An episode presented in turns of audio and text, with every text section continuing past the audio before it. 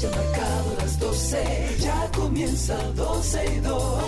Sergio Carlos, Karina, Larrauri llegan para darnos toda la información de los hechos, toda la diversión del momento. Todo, todo, todo, todo lo que quieres está en 12 y 2.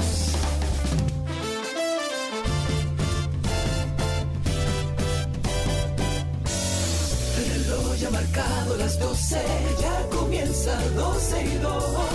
Sergio Carlos y Karina Larrauri llegan para darnos toda la información de los hechos, toda la diversión del momento. Todo,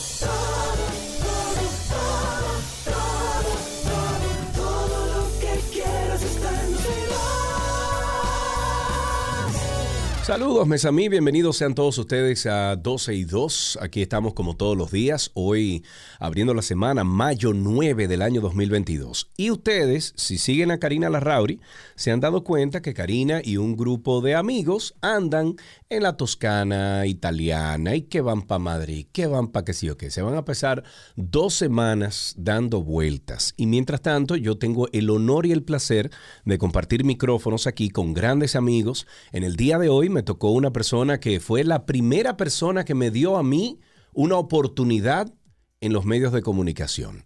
Ella es Silvia Callado, que está aquí con nosotros. Silvia, buenas tardes. ¿Cómo estás, corazón de melón? Eh, bueno, a mí me dijeron que era el micrófono número uno. Vamos a ver si es este. Vamos a ver. Ahora Silvia, sí, hello, Ahora Sergio, sí. ¿cómo estás? Yo creo que podemos decir muchas cosas, que trabajamos por años, que tenemos una amistad, que... De todo. Pero me diste, eh, mira, en esa que ni yo a veces me acuerdo, eso de haberte dado la oportunidad, me has dado la razón con creces, Sí, sí, Había sí, que darte sí, esa sí, oportunidad. Tú perteneces frente a un micrófono, aunque, eras- aunque eres gran productor.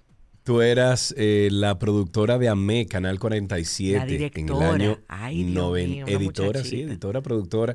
Eh, ¿Tú tenías qué? Tú tenías 23, Tres. 20 Sí, 23 años, sí, sí, exactamente. Y esto fue en el año 99-2000, imagínate Ay, tú. ay, ay, Pero bueno, que me, me, 21 eh, tenía. me alegro muchísimo de que tú estés aquí conmigo porque eres una veterana de la radio. Sé que no voy a pasar trabajo contigo. Eh, los fines de semana tengo que confesarte que yo te muteo en redes sociales. Ay, Sergio. No, no, porque que ustedes con maldad la cosa y así no. ¿Y qué tú vas entonces con Karina? Porque tú mencionaste el que la sigue en las redes tiene Yo que la haber muteé, estado. no, yo la yo muteé el estoy, pero yo estoy súper feliz por ello. Yo estoy viendo que se montan en una pasola, que andan en una. Vespa, que hacen esto. Dime. No, no, yo la, yo la muteé el domingo a ella. Ya Desde que yo vi por dónde era que venía, yo muteé a José Llano, a, eh, muteé a Cavada, muteé a Fede, muteé a Karina, muteé a Memo, eh, a Mimi, lo muteé a todos. A Tania es la única que no ha muteado porque como que no ha como subido muchas cosas en su historia. Pero de que empieza a subir también la mutea. también la Ay, Dios así, mío, ¿no? Yo sentí un poco de envidia en tus puede. palabras. Cuando tú decías, Karina, estará dos semanas. Además, yo te allá". vi que el viernes en la tardecita eh, tú publicaste Llegué al paraíso, estoy en Jarabacielo. Sí, Jarabacoa y dije muteada, fin de semana muteado. Muteada. Muy bien, bien muteada. ¿Cómo Bueno, les fue a ustedes en Jarabacoa este fin de semana? No fue muy bien. Yo venía de estar en Carolina del Sur, donde mi hermana, la pasé bastante bien, pero Sí. al final. ¿Cuánto, tú- cuánto tú duraste allá? eh, fue en viaje flash, cuatro noches. Fue en viaje Ah, flash. porque te iba a decir, estaba cerca de aquí de, de Atlanta, Tú estabas sabes que apenas tres no, horas, hice, no hice escala en Atlanta porque obviamente hubiera ido a visitarlos a ti y a Gaby, pero Claro. la realidad es que la pandemia nos quitó mucho las cercanías. O sea, atento a broma, yo tenía tres años que no veía a mi hermana. Wow. Entonces como que las dos se nos metió un de repente. Tú sabes que un, un fin de semana random vamos a armarlo. Qué porque e- es difícil a veces coincidir ya cuando uno está insertado en la vida familiar y laboral. Y dijimos, Sí. no, no, no, que no puede ser que vamos, vamos a cumplir tres años en verano, no se puede así. Y, No, y más tú que tienes tantas cosas arriba, tienes la fundación, tus hijos, el Trabajo, trabajo, los podcasts, la cuestión, sabemos, sabemos, sabemos. Bueno, pues Silvia Callado está con nosotros unos cuantos días y empecemos de inmediato con el mambo. Ah, sí. Hablemos del tema de la policía. El Ministerio Público ha ordenado a sus fiscales hacer un levantamiento a escala nacional de todos aquellos casos de ciudadanos que han muerto o han sido agredidos después de estar retenidos en los cuarteles policiales.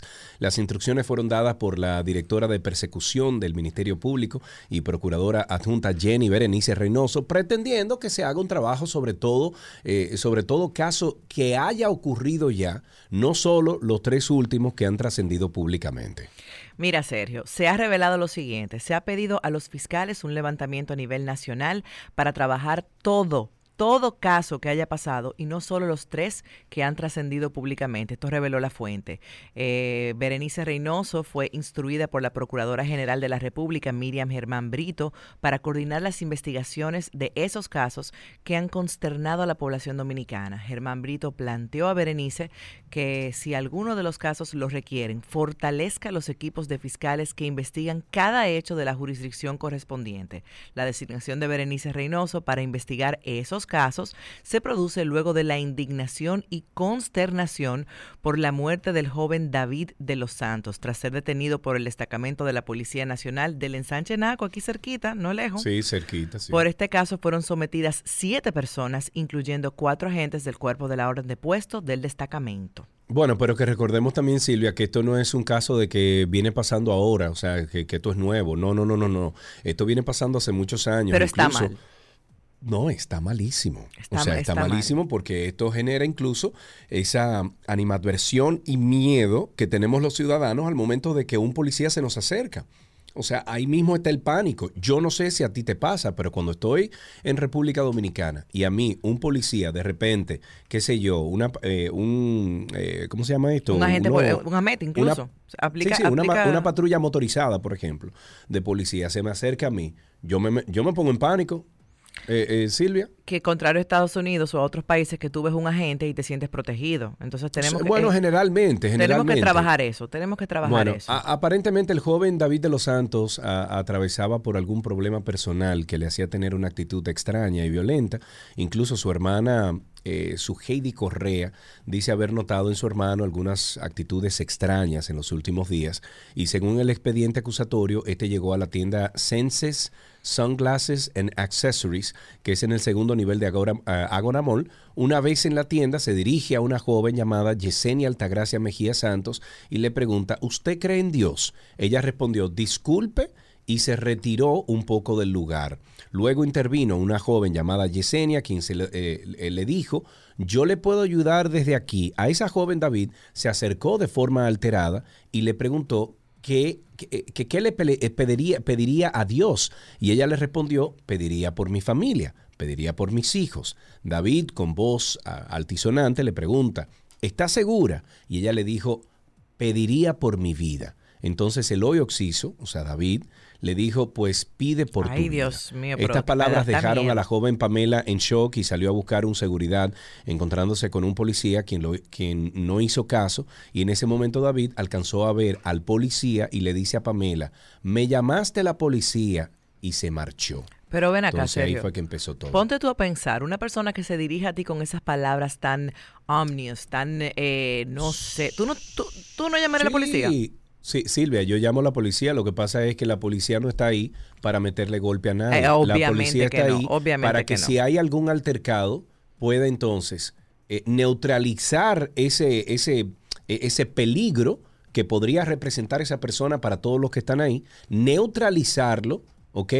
Y en ese caso entonces llevarlo a, a la policía para entonces procesarlo si ha sido violador de alguna ley. Y procesarlo de no acuerdo al crimen matarlo. cometido. Y, de- y Pero no procesarlo de acuerdo al crimen cometido, porque no es lo mismo Exacto. eh, un crimen de robarse una lechosa que de estafar un banco o algo así. Exactamente, exactamente. ¿Qué? Pero ¿Qué fichita, Sergio? Apresado y bajo investigación se encuentra Werling Natera, director del Departamento de Cultura del Ayuntamiento de San Pedro de Macorís, por presunta violación sexual a Mm. menor de edad. Natera fue apresado este viernes 6 de mayo por las autoridades policiales del municipio. Según las informaciones, el encargado del Departamento de Cultura guarda estrechas relaciones familiares con la joven supuestamente agredida sexualmente, de quien se omite el nombre por asuntos legales. Tú sabes que no es legal dar a conocer los nombres de, de los menores de edad, en estos casos sobre todo. El Sí. caso se conocerá este lunes 9 de mayo, es decir, hoy día, por el tribunal donde se instrumentaría una posible medida de coerción al imputado. Respecto al caso, las autoridades locales no han emitido ninguna declaración al respecto mientras se espera que la justicia actúe. Amigos, en los últimos cuatro días se ha registrado un incremento considerable de la sensación térmica en República Dominicana debido a la incursión de los vientos del este, sureste y sureste. Desde abril empiezan ya a, calentarse las aguas del Mar Caribe, esa masa significativa de aire caliente que ha sido eh, o que ha ido más bien empujando hasta el país eh, por los vientos. Y durante los próximos cinco días, ojo, ojo, ojo, República Dominicana, durante los próximos cinco días continuará esta sensación sensación calurosa en gran parte del territorio dominicano desde las 10 de la mañana hasta las 6 de la tarde. Yo lo que no sé, cómo es que todavía aquí en Atlanta o todavía aquí en Georgia, Todavía aquí estamos nosotros en frío. Eh, eh Pero, serio, Carlos, tú, me oyes como que estoy tengo una leve ronquita atrás hoy. Te dio la gripe. no, recuperándome de, una laringitis que me dio. Dale gracias a Dios que tú no estás aquí, tú, tú que eres tan susceptible a los cambios climáticos. Estas semanas llueve, pero no di que una lluviecita, un aguacero y luego el solazo. Y luego tú te mojas desmontándote del parqueo y después vuelve y sale el sol. Todo el mundo anda que achuque o sea, y esa, y esa humedad encendida. Y, exactamente, que esto es un sartén. Nuestra talvia es un sartén. O sea, la, mayoría de los, lugares llueve y refresca. Aquí llueve y sube el Yo no sé cómo es que uno de los youtubers, eh, no sé si Durán, O, Adolfo o cualquier, ha hecho como un experimento con huevo en la talvia. Porque yo estoy seguro. Yo estoy segura que, debe freír. Eh, sobre, sí. Sí, sí, sí, sí, sin duda. Bueno, pues en una nota internacional, el presidente de Rusia, Vladimir Putin, dio un discurso durante el desfile anual del Día de la Victoria en Moscú y les dijo a las tropas que está, cito, que están defendiendo por lo que lucharon sus abuelos y bisabuelos. Nuestro deber es hacer todo lo posible para que el horror de una guerra global no vuelva a incurrir, dijo. Putin dijo que la intervención en Ucrania era necesaria porque Occidente estaba creando, cito, amenazas junto a nuestras fronteras, cierro la cita, y preparándose para una invasión de nuestra tierra. Vuelvo y cierro la cita. También dijo que Occidente no quería escuchar las propuestas de diálogo de Rusia. Los países de la OTAN no quisieron escucharnos, dijo Putin. Y agregó que eso significa que tenía planes muy diferentes y pudimos verlo. Por su lado, el presidente de Ucrania, Volodymyr Zelensky ha insistido este lunes en que tarde o temprano vencerán y expulsarán a las hordas nazis. ¡Wow! ¡Qué palabras tan fuertes, eh! que llegan desde Moscú, porque mientras los rusos luchan por el Führer, o sea, como le decían a Hitler, dando un poco de contexto aquí, los ucranianos lo hacen por la libertad y que la victoria de sus antepasados no sea en vano. En una nota positiva, el plástico es uno de los materiales más usados en la fabricación de productos, sin embargo, o más sin embargo, como dice un amigo. Pero más sin embargo. Sí, que no está bien dicho. Para nada. No está bien decido. Eh, sin embargo, su principal desventaja es que presenta un proceso de descomposición sumamente lento, lo cual resulta perjudicial para el medio ambiente cuando es desechado en forma inapropiada. En este sentido, el plástico puede tomarse un tiempo de entre 100 y 1000 años 100 y 1000 años para desgradarse o degradarse, más bien por completo en función de los componentes con los cuales haya sido integrado. A través de un artículo publicado en la revista Nature, se pudo conocer que un grupo de investigación de la Universidad de Texas llevó a cabo la modificación de una enzima para hacer que ésta adquiriera la capacidad de destruir los componentes individuales del PET, que es el, el eh, tereflato de polieter polietileno. Polietileno. Ok, bueno, este es el componente eh, o es un tipo de plástico que forma parte del 12% de los desechos mundiales. Y fue tal el nivel de efectividad de esta enzima que redujo el tiempo de degradación de este plástico a una semana en vez de 100 años. Todo esto dentro de un proceso conocido como despolimerización, el cual los, eh, los eh, monómeros eh, descompuestos pueden ser luego entonces transformados en plástico PET eh, y gracias a la acción de esta enzima, el reciclaje de grandes cantidades de residuos plásticos luce prometedor, aunque para ello resulta necesario desarrollar una estrategia que permita expandir los alcances de este avance tecnológico y sacar provecho de sus eh, potencialidades a nivel industrial. No sé si leíste la noticia, Silvia, o nos escuchaste a mí, a Karina, eh, hace unas semanas atrás, que ya en nuestro sistema, o sea, en nuestro sistema biológico, en nuestro cuerpo, ya existen eh, micropartículas de plástico de los animales, los peces, etcétera, que nosotros estamos consumiendo, que esos animales sin querer creen que es comida en el mar, por ejemplo, se comen cualquier cosa que sea plástica, se digiere dentro del, del organismo y eso al final llega a nosotros, a los humanos. Wow, usted que está escuchando desde su vehículo, diga polietileno tres veces rápido, a ver si puede. en, una sí. en una nota curiosa, una llamada de emergencia de los pobladores que viven cerca del Parque Nacional Monte Kenia en Kenia alertó a los servicios de vida silvestre en ese país por la presencia de algo que parecía ser un león escondido debajo de un arbusto. ¿Tú te imaginas aquí en RD esa llamada? aló, aló, aló. Ay, no, no, no, no, no. El Servicio de Vida Silvestre de Kenia, el KWS, acudió de inmediato al llamado para mitigar un posible caso de conflicto entre humanos y vida silvestre. Pero al llegar al lugar, los guardabosques del KWS descubrieron que el león, entre comillas, era en realidad una bolsa con una cara de león impresa. No, pero hay gente sin oficio. Señor. Un residente de esa comunidad había dejado la bolsa que contenía semillas de aguacate debajo del arbusto. A pesar de que se trata de una falsa alarma, elogiamos al público por dar la, la alarma para mitigar un posible conflicto. Esto señaló el Servicio de Vida Silvestre de Kenia, el KWS, en una publicación en sus redes. Miren, señores, eh, no sé si Silvia llegaste a escuchar el, más reciente episodio de Karina y Sergio After Dark. Está en la plataforma de Spotify, está también. Ay, sí, lo escuché y te comenté ayer. Ah, bueno, sí, ¿verdad? Que Estuvimos conversando de eso. Un saludo a mi queridísima Lynn Glass, que creo que está en sintonía y que viene uno de los días cuando yo esté fuera para acá. Y, de verdad que los felicito a, todo el equipo completo, comenzando con mi querida y adorada Cindy, porque puedo ver su huella ahí, a Karina y a ti, porque un manejo de entrevista genial. no, y la edición, la edición. Ah, no, claro. la edición, tú, eh, bueno, no te pues fíjense, nosotros les vamos a invitar a que ustedes pasen por cualquiera de las plataformas de podcast y nos busquen como Karina Larrauri o Sergio Carlos en el buscador eh, y le va a salir de primero ahí Karina y Sergio After Dark.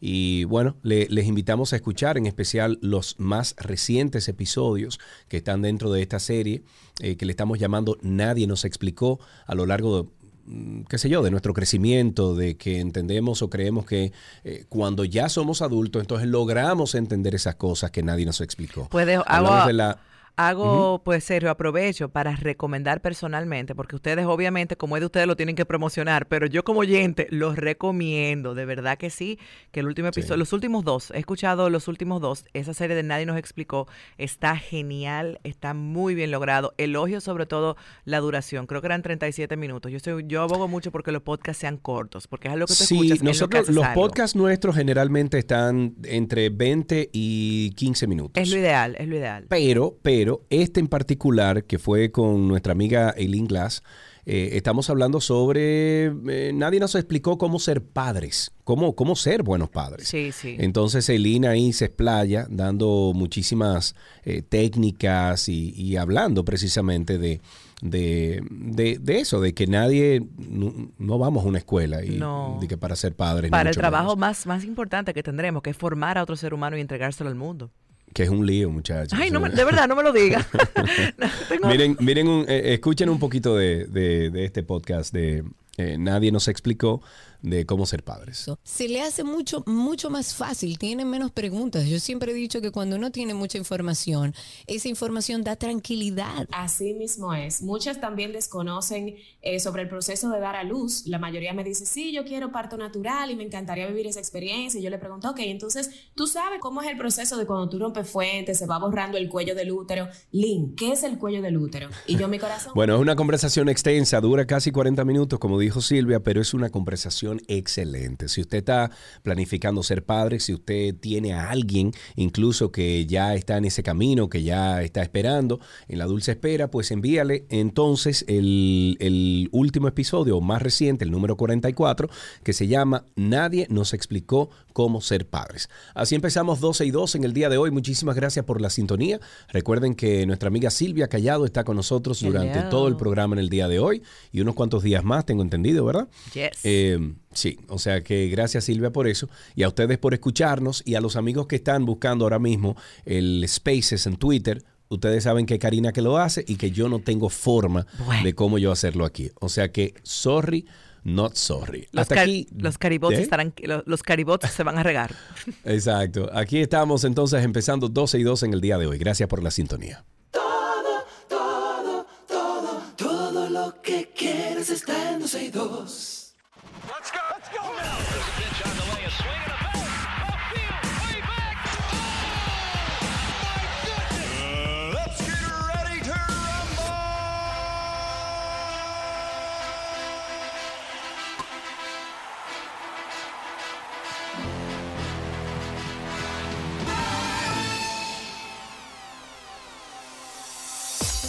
Ya estamos en deporte. Silvia, desde que tú me conoces a mí, tú sabes Ay, muy ay, bien ay, que yo soy amante a qué específicamente.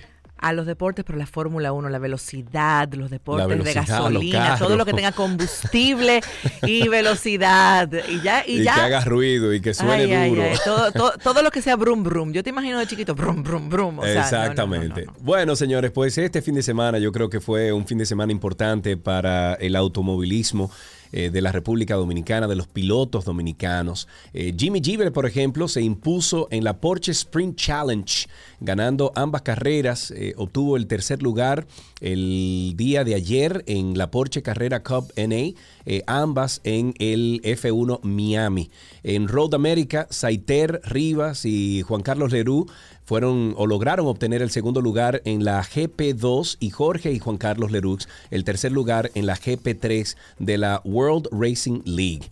En Fórmula Drift, nuestro amigo Jay Castro en Atlanta, lo fui a ver, estuve allá con él, eh, creo que fue el sábado, ajá, estuve allá el, sábado con él y en Atlanta logró llegar al top 16, eh, llegó al número eh, décimo en, en overall, con muchos chances para conseguir podio, un carro nuevo, lindísimo, y nosotros aquí en 12 y 2 obviamente tenemos que hablar con algunos de ellos. Tenemos en la línea a Jimmy Gibre y a Jonathan Castro. Chicos, ¿cómo están?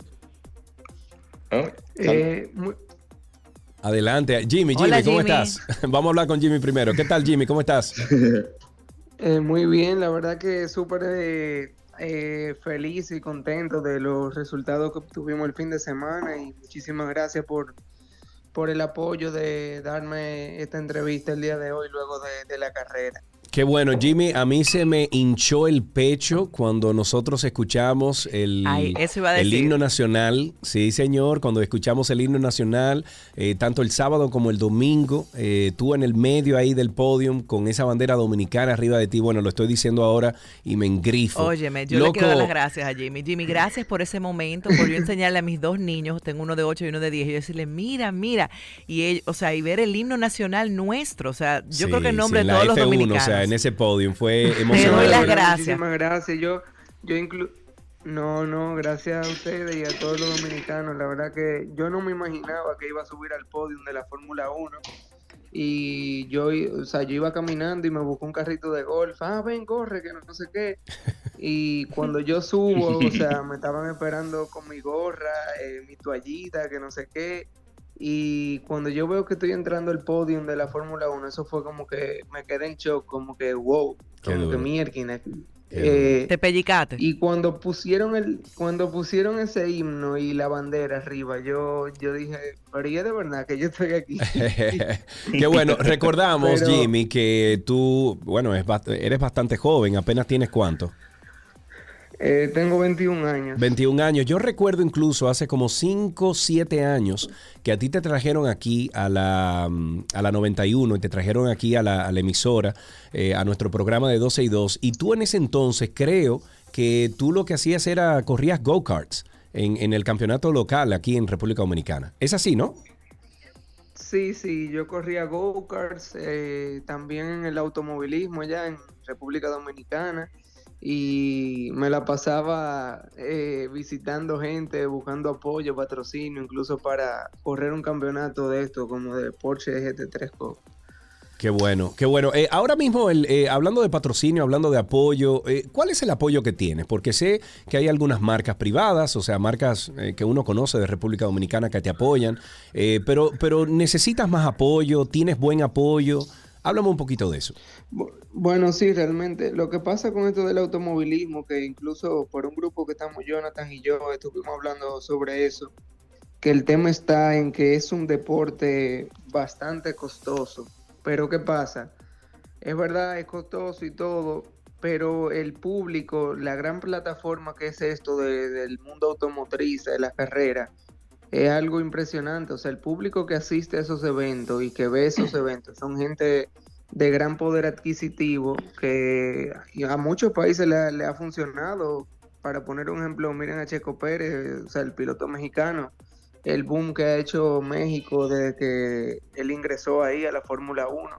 Eh, realmente uno de mis planes son de poder abrirle los ojos a las instituciones públicas del país de que esta plataforma es una plataforma que, que no ni se imaginan lo que ayudaría al, al, país con relación al turismo e inversión. Claro, Entonces, el tema está en que, por ejemplo, yo estoy corriendo este campeonato, la idea es poder correr el campeonato completo, pero a mí todavía aún me falta parte del presupuesto. Gracias a Dios todavía no he tenido que pagar los otros pagos, o sea, porque me lo dividen. Claro, claro.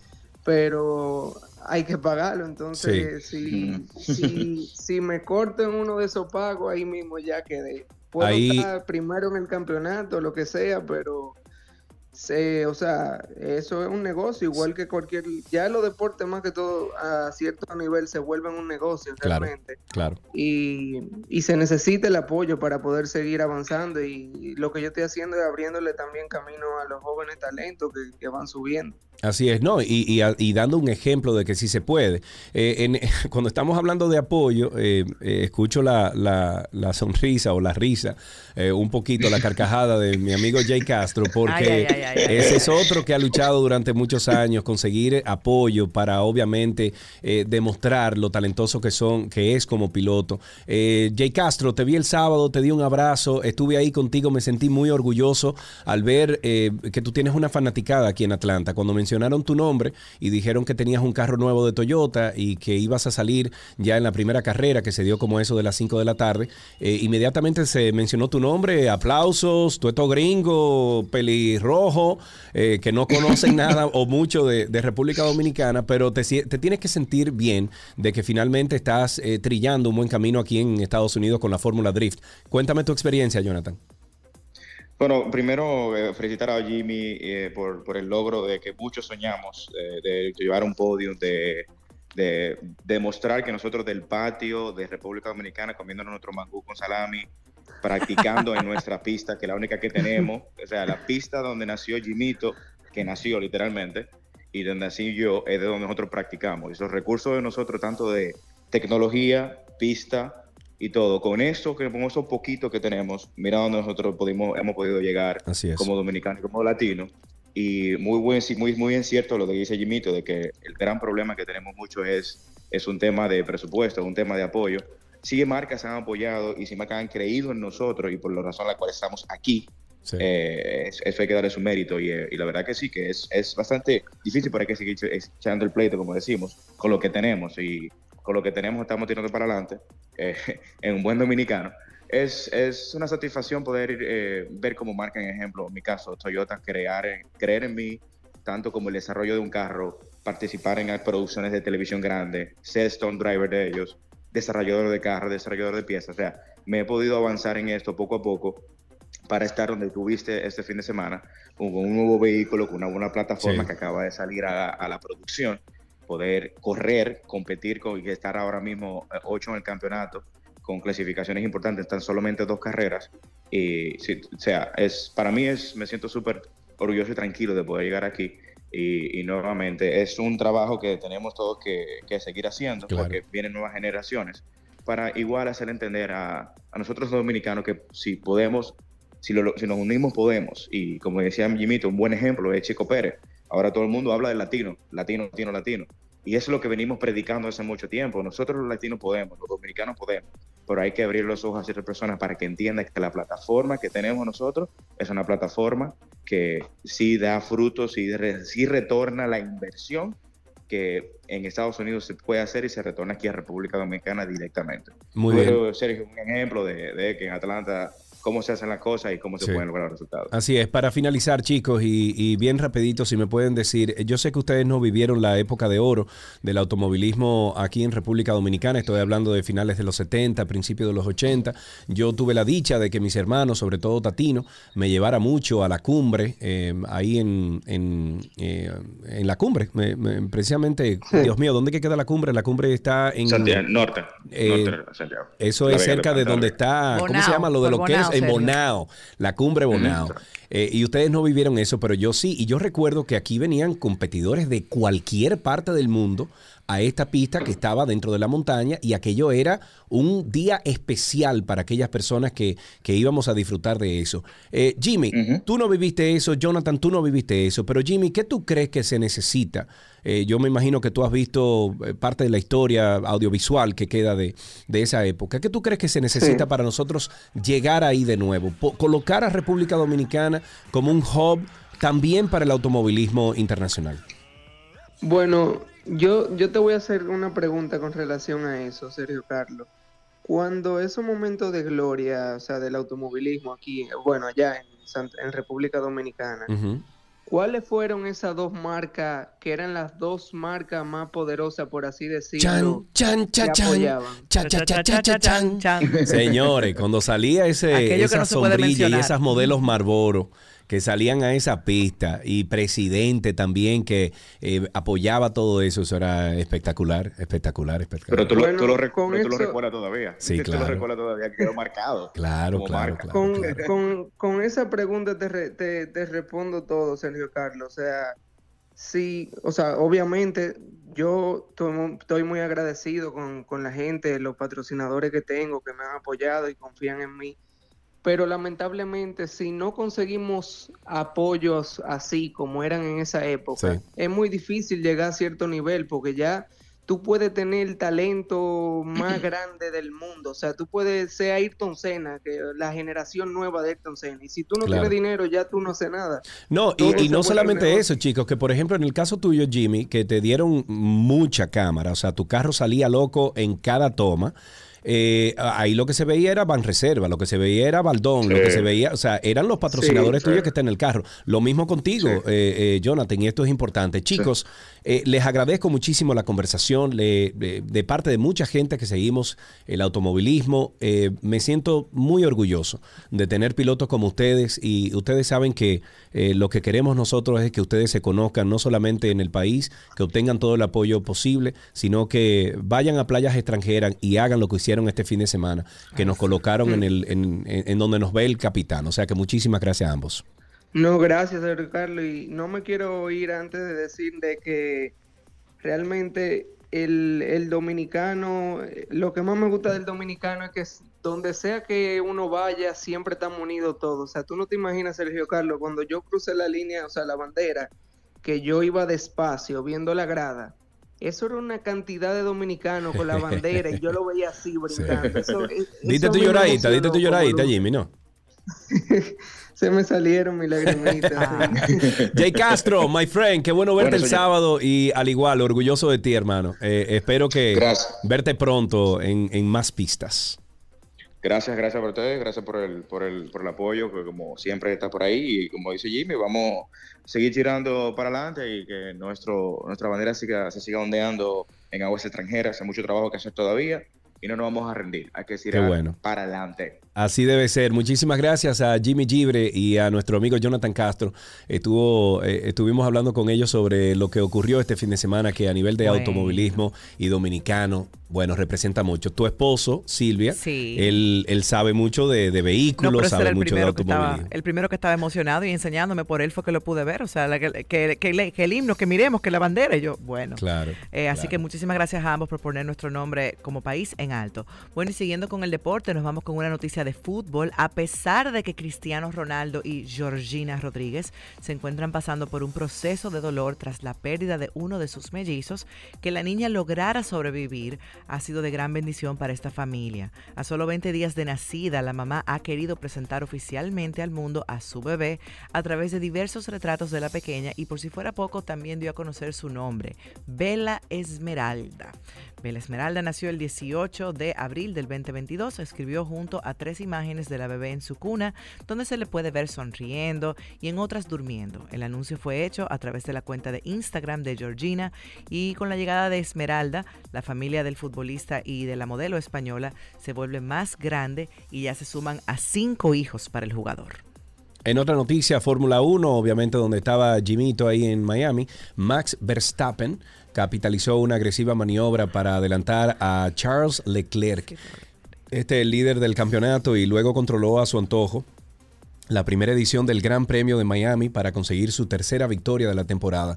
El reinante campeón del mundo largó, eh, largó tercero, pero Red Bull no tardó en someter a Ferrari por segunda carrera consecutiva. Leclerc y Carlos Sainz Jr. acapararon los puestos de privilegio en la clasificación para eh, Ferrari, pero Verstappen eh, apuró de entrada para dejar entonces atrás a Sainz.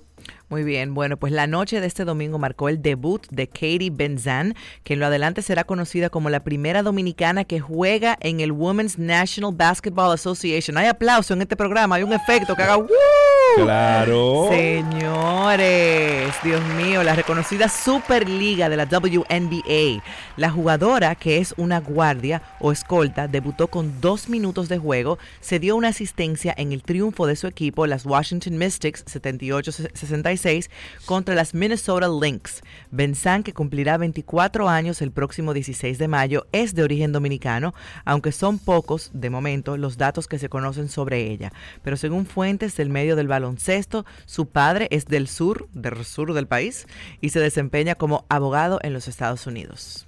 Con esto finalizamos estas noticias deportivas aquí en 12 y 2.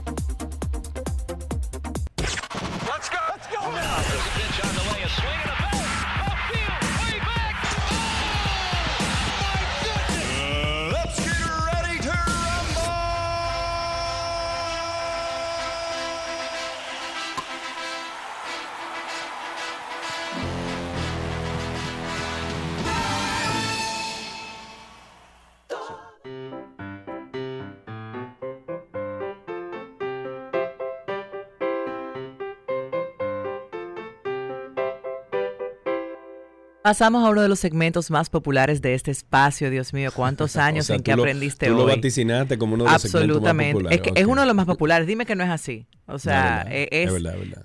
Eh, siempre he Hay niños que anhelado duran 10 minutos ahí en la línea esperando. poner a, sí, poner, al- poner a mis hijos, pero tengo miedo que me hagan pasar una vergüenza, si te soy sincera. Lo que podría decir Marco, yo no, yo no, así como que no creo que él esté listo para en vivo. Yo, yo tú y pondría a Pedro Antonio. Yo no claro, pondría a claro, Marco. obviamente. Yo no pondría para a quedar Marco. bien, para quedar bien. Sí, Sí, para quedar bien. Bueno, Yo creo tenemos que a Cristian. representación. Tenemos a Cristian en línea. Hola Cristian, ¿cómo estás? Espera, déjame, déjame subir ahí. Ay, qué vocecita. ¿Y qué edad tú tienes, Cristian? Nueve.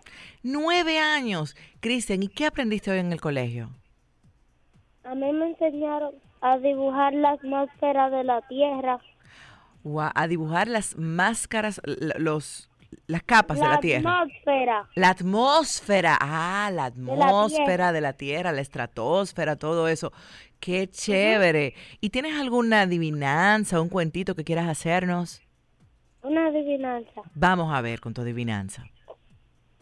Es amarillo por fuera y blanco por dentro. ¿Qué? ¿Qué es amarillo por fuera y blanco por dentro? Blanco No sé. dentro. ¿Qué, Cristian? El guineo maduro. El- ah, tuve el guineo maduro. Bien, Cristian. Tienes toda la razón. Eh, Claro por que sí, mí que gracias no por llam- pensé. Claro, gracias por llamar, Cristian. Hasta aquí, ¿qué aprendiste hoy?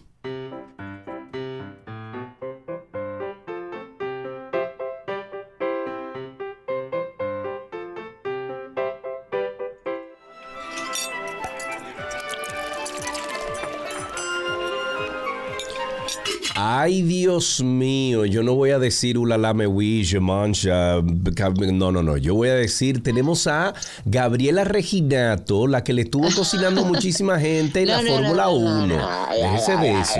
¿Qué es lo que dice. Gaby? Feliz lunes, ¿cómo estás? Feliz lunes. Yo estoy bien vivo. Eh, hoy no tenemos Qué a Karina aquí, no la vamos a tener por unas No, ya semanas. vi. Pero bien, Ya bien, vi, bien. Y. Gaby, antes de, de la receta de hoy, cuéntanos un poquito de tu experiencia participando eh, en el Fórmula 1, en la parte de, de- de comida, preparación de, de alimentos, etcétera. Ay, Sergio, mira, lo primero es que fue una experiencia lindísima y les cuento de qué se trata así bien breve. Eh, mm, estuvimos un grupo de dominicanos que me quito el sombrero con todos estos chicos que fueron eh, de la mano de una gran, gran chef profesional, persona que es Dayani de la Cruz. Ella es la jefa de cocina del departamento de hospitalidad de mm, el Café, el estadio. O sea, que, que todos los eventos que se hacen ahí, ella es la responsable. Sí. Y de ahí hay varias Nosotros, nosotros incluso de- la entrevistamos a ella hace un tiempo atrás. Sí, me acuerdo, Sí, me acuerdo, sí. exactamente, cuando lo del Super Bowl. Exactamente. Y hay varias cocinas dentro del, del estadio que estaban a cargo de esta, vamos a decir, empresa Sí. que maneja inclusive muchísimos otros esta- estadios. Eh, estuve de la mano de nuestro queridísimo Saberio Stasi, también estuvo Paulette Tejada, eh, y, un- y una cantidad de, de chefs y cocineros de corazón que le dieron el todo por el todo. Entonces, eh, este grupo, pues, entre, éramos, era un crew de 500 personas aproximadamente en cocina. Wow. Sí, nos dividimos en diferentes cocinas y bueno, la primera es que toda una semana de preparaciones que yo no te puedo decir, o sea, yo caminé lo que yo no, yo piqué, corté, cargué, eh, yo no te puedo decir. sí. Ok. Y, y me tocó un área muy, muy chévere, era el área completamente eh, VIP, por decirlo así Sí. eh, donde, y, y me voy a dar el pompo de decirlo, eh, donde estuve ayer, que fue la carrera, estuvo LeBron James, Michael Jordan, Serena Williams, Oh, wow. Pharrell Williams. Oh, wow. eh, Lo viste de, Bunny, lo viste de Maluma. lejos, por lo menos, ¿verdad? No, no, de lejos no, de ahí a ahí, porque ¿Qué, nos tocaba también, sí, nos, a mí me tocó el área fría dentro del buffet que nosotros servíamos Sí. y lo tenía, o sea, servirles a ellos era como que, oh my God. Sí, claro. O sea, sí, sí, sí, sí. Yo, yo temblaba cuando le ponía la cosa, o sea, me, me tocó Mira, Michael Jordan de frente y yo, oh my God. Dame el favor. No, porque la impresión de verlos. Sí, y- claro, claro, Y chulísimo. Y también la satisfacción de haber realizado lo que uno estuvo. Anoche después, el, um, el dueño del, del, del del estadio Ujú. tuvo una fiesta eh, privada que también nos tocó trabajar. Y el cierre fue con Andrea Bocelli, imagínate. Wow. Y la cantidad de cosas que uno ve ahí, de, de lo que se mueve, o sea, la parte de logística. Sí, sí, que nadie, que Así nadie se que- da cuenta de eso. Exacto, estoy bastante agradecida por, por la oportunidad que se, que se me brindó, que se nos brindó. Y, y anoche la misma Chef D, como todos le, le decíamos, lloraba de la emoción y de la gratitud de todo el equipo este dominicano que, que fue, porque la verdad que nosotros los dominicanos la tenemos pero bien puesta, o sea, sí, sí, sí, somos una energía, una un sí chef, o sea, no había cosa que se pidiera que que, uno dijera de que, que no, que eso no me corresponde. Exacto, mira Sergio, ahí todo el mundo se unió de Hay que pelar papa, que vamos a pelar papa, ven. Pero, pero, pero literal. Y, la verdad que aprendí muchísimo, muchísimo. Y, y estar behind the scene en todo lo que conllevó la Fórmula 1, eso es. No, y me imagino que también, fan. me imagino también, Gaby, que aprendiste cosas que vas a aplicar ahora en, en Café, o sea, cosas de, Claro. de- que son de como de serie, de trabajar en serie. Mira, Gaby, esto es una experiencia que tú vas a recordar por el resto de tu vida. Qué bueno Toda que la la compartes vida. con nosotros. Gracias, Vámonos a la receta. ¿Qué tienes para hoy? Mira, entramos con semana melocotón, eh, una fruta riquísima, versátil, que la podemos hacer dulce, salada, eh, desde comerla natural. eh, y vamos a estar trabajando con ella durante esta semana. Obviamente nosotros no producimos melocotones de climas un poco más fríos, es de una piel, eh, vamos a decir así, eh, suavecita, eh, que la puedes comer bien, bien fácil. Tiene una pepita, o sea, una, una semilla muy cómica porque es bien arrugada y un olor espectacular. El Sí. olor a melocotón es sumamente delicado, dulce, rico. Y hoy vamos a hacer una receta facilísima. Vamos a hacer unos melocotones al horno que perfectamente lo puedes acompañar con una deliciosa bola de helado. Le pones por arriba algo crujiente, un sirope si quieres de algo y está voilà. O puedes perfectamente perdón, hacerlos y ser la guarnición de una carne, eh, sobre todo con el cerdo, que va muy bien, con el cordero también va muy bien este tipo de melocotones al horno. Necesitamos melocotones maduros, necesitamos azúcar, un poco de canela, mantequilla y si quieres flamearlo algo, pues un toquecito de, de algún licor, ¿ya? Ok. Eh, lo podemos hacer directamente en el horno o lo podemos hacer grillados. yo les voy a recomendar hacer grillados. ¿Qué hacemos entonces? Bueno, vamos a cortar el melocotón en mitad, vamos a retirar la semilla. El melocotón tiene un truco. Después que uno lo corta eh, por, por todo, o sea, le hace la línea del cuchillo de manera ya sea horizontal o vertical, uno le hace como un rejuego, como si fuera una caja de, de seguridad, como cuando tú estás haciendo una, una caja de seguridad con números, que vas para atrás y para adelante, para atrás y para adelante, hasta que floje y entonces eh, puedes retirar una primera mitad y luego le quitas la semilla. En una sartén vamos a agregar tres cucharadas de mantequilla para seis melocotones, o sea, para tres melocotones cortados por mitad van a ser seis mitades, tres cucharadas de mantequilla, una por melocotón y dos cucharadas de azúcar morena. Esto vamos a dejar que se eh, derrita Sí. junto con el azúcar. Le vamos a agregar una cucharadita de canela y vamos a colocar boca abajo los eh, melocotones para que se doren bien, bien doraditos. No lo vamos a voltear ni nada. Esto se va a cocinar y luego esta sartén la vamos a llevar al horno. Eh, si la va a flamear, pues entonces ya cuando esté en, en fuego, o sea, en, en la estufa, le agregas un chorrito de algún licor, inclusive de naranja, que le va muy bien, un, un- puede ser un Un Gran Menier, un, no sé, cualquiera de esos que, que sean Sí. a base de, de cítricos.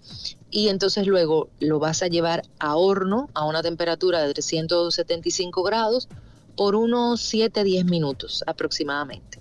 Retiras, tienes que tener mucho cuidado. Inclusive si quieres, le puedes poner una espiga de, de romero Que queda delicioso. Y así después, nada, eh, retiras tu melocotón, lo pones boca arriba, si quieres lo acompañas con esta riquísima bola de helado de vainilla. Uh. Ay Dios, le pones unos toquecitos de, mm, de, ¿cómo se llama? De almendras, de nueces o lo que sea, o acompañas tu carne y... Voilà. Mira qué rico. Ahí tienen ustedes la receta del día de hoy. Gaby, gracias por estar con nosotros. A descansar Un ahora. ¿Cuándo, sí, regresas a descansar. RD? Me estoy prácticamente montando en el avión. Ah, perfecto. Así que nos escuchamos mañana y, y bueno, nada. Les deseo una excelente semana. Qué Feliz bueno. lunes a todos. Igualmente y buen viaje para ti. Eh, señores, ahí tienen la Gracias. receta de Gaby, que estuvo con nosotros en esta receta del mediodía después de haber agotado toda una semana de trabajo en la Fórmula 1 en Miami. Hasta aquí la receta en 12 y 2.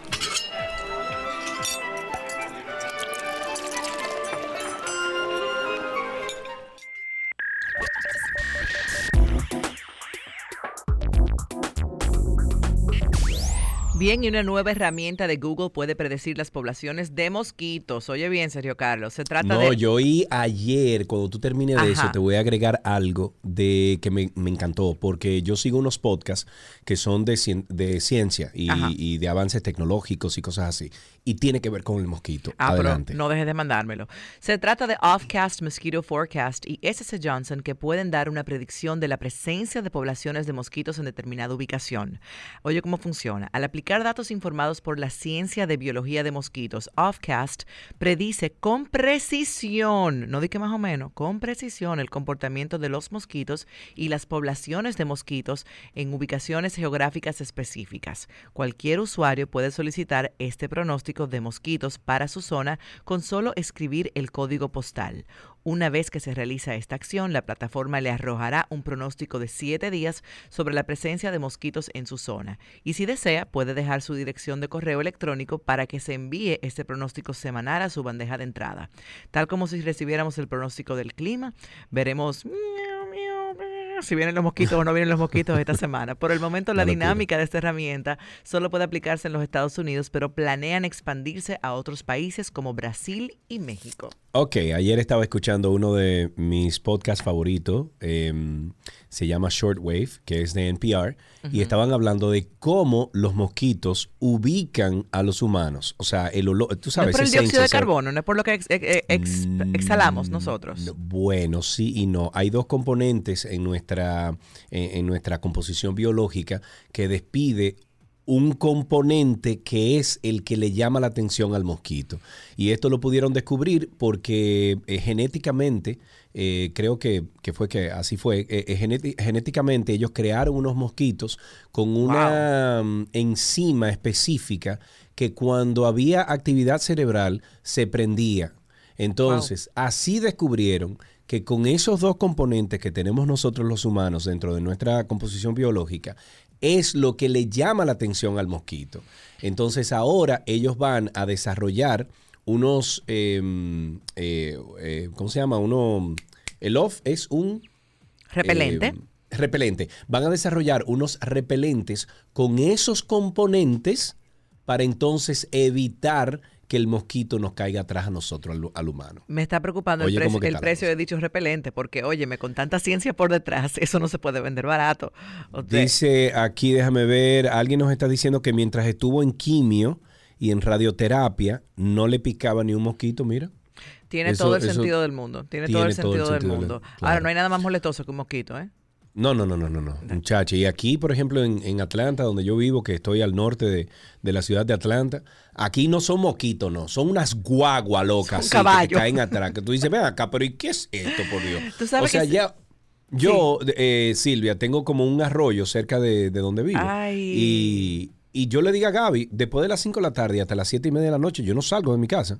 Por los Porque mosquitos. yo no, no, no puedo. O sea, me, me lleno, me lleno de picadas, todo, Wow. entero. Yo no puedo. Bueno, pero en otra información que tenemos aquí en lo mejor de la web, Wordle, Wordle dispara el número de lectores en The New York Times. Wow. Y es que la compra por parte de, de- de New York Times de este videojuego, Wordle, el pasado mes de febrero, ha resultado ser toda una estrategia exitosa para aumentar los lectores del diario neoyorquino. Así lo aseguró el CEO del periódico, ella se llama Meredith Coppet Levien, al anunciar que ha obtenido o han obtenido decenas de miles de nuevos usuarios como consecuencia de la adquisición de Wordle. Este crecimiento que la propia Coppet eh, califica como sin precedentes, también se ha traducido en que estos nuevos usuarios que llegaban de New York Times por el Wordle se mantenían en la plataforma para disfrutar de otros de los juegos incluidos en la web del diario. La consecuencia es que en cuanto a cifras económicas el pasado trimestre ha sido el mejor que ha tenido jamás la empresa editora del Times. Wow. Además eh, del mencionado Wordle y de dos crucigramas distintos diarios, algunos de los juegos que se incluyen en la página online son Spelling Bee, está también Sudoku, me encanta el Sudoku. A mí Spelling Bee me Vertex, gusta. Sí, bueno, no, he jugado el Sudoku. Vertex, está Letterboxd y Tiles. Todos ellos están incluidos en la suscripción del Times, aunque también existe una modalidad en la que se permite la suscripción únicamente a estos juegos por 5 dólares mensuales. Y debido al tremendo éxito de World desde el Times, no ha descartado convertir en un juego únicamente para suscriptores, pero debido a su alta popularidad, es posible que tenga más sentido continuar ofreciéndose como hasta ahora, fuera de un muro de, eh, un muro de pago como posible reclamo para futuros nuevos suscriptores. Desde el Times no se han ofrecido más detalles de cuántos de los nuevos suscriptores ya han jugado Wordle, pero sí se ha informado del total de nuevos suscriptores únicamente a la plataforma digital durante el pasado trimestre. Wordle, creo que eso fue inventado por un tigre que quería jugar una cosa con, con su esposa y le inventó eso. Exactamente, Así mismo fue.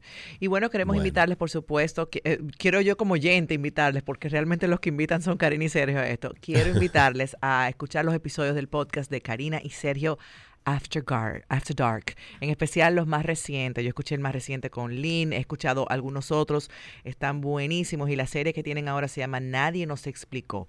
A lo largo de nuestro crecimiento, qué entendemos o cómo debemos actuar o esas habilidades de vida que son cruciales, pero que realmente nadie nos explicó. Karina, Sergio y el equipo de producción se han dado la tarea de buscar todos estos especialistas que nos pueden ayudar a saber qué fue aquello que no nos explicaron y qué hacer ahora que estamos en el lío.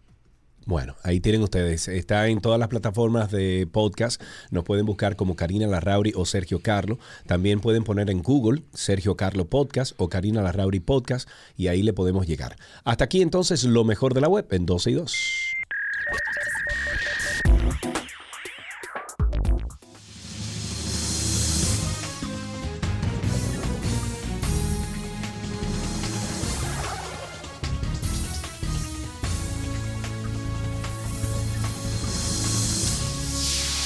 Estamos en cine en 12 y 2, Silvia, y yo creo que todos hemos pasado por adversidades, una más duras que otra, obviamente.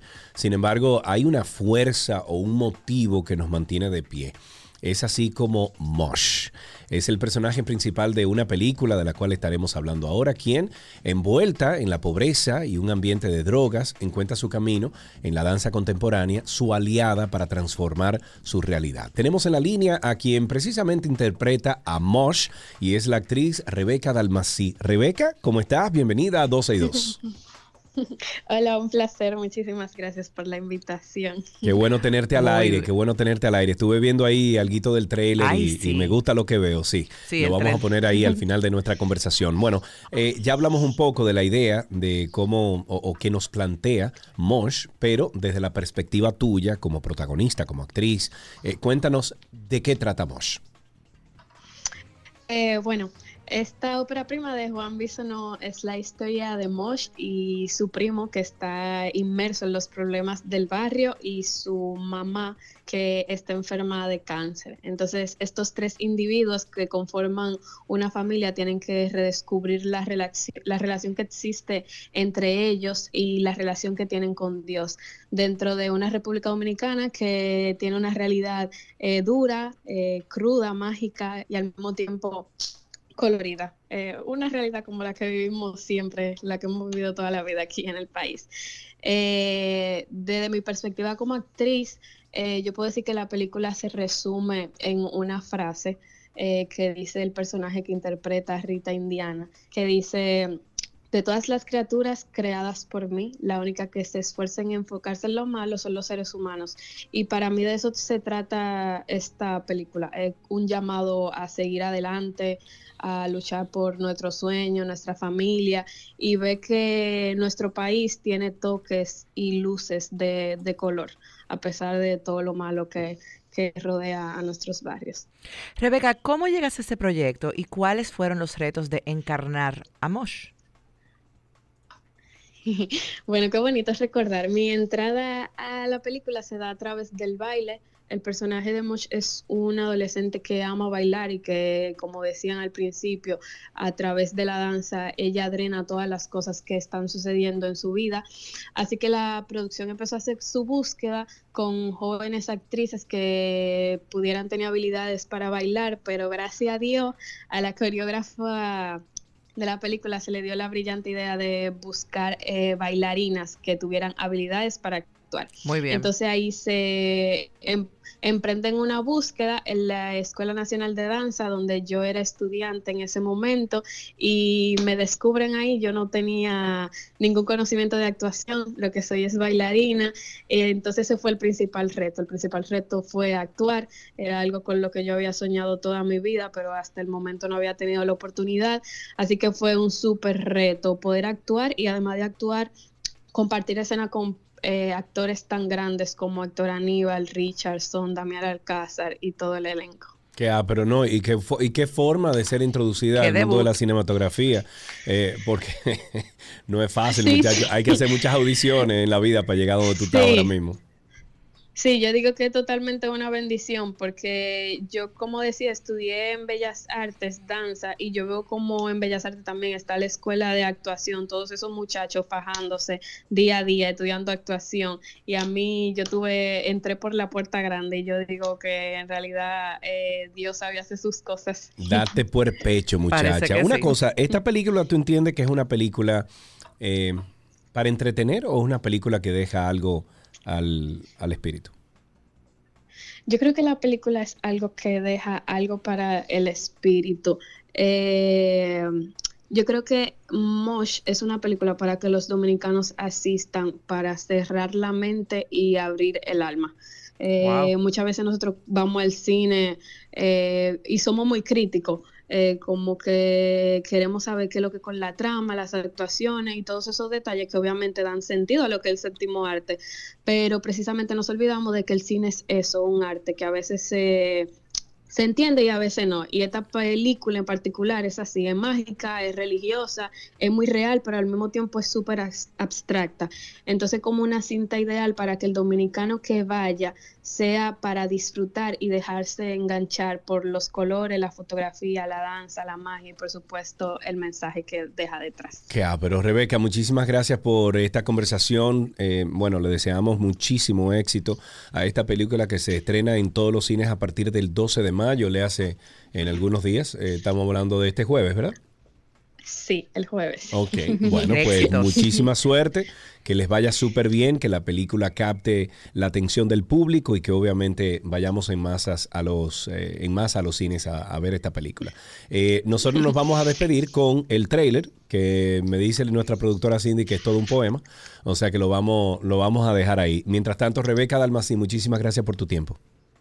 A ustedes, un abrazo. Aquí está, nos despedimos entonces con el trailer de Mosh. Escuchen ustedes. De todas las criaturas creadas por mí, la única que se esfuerzan a enfocarse en lo malo son los seres humanos. Ser feliz a la raíz no es estar triste, sino poder estarlo y como quieras seguir libre. Pero si yo estoy en una discoteca y veo una gente que baila como tú, yo miro. Te voy a dar el doble para que te busque más que lo soy. ¿Tú te has puesto a pensar lo que va a pasar con la niña? Tú eres el ejemplo de esa muchachita, tú lo sabes.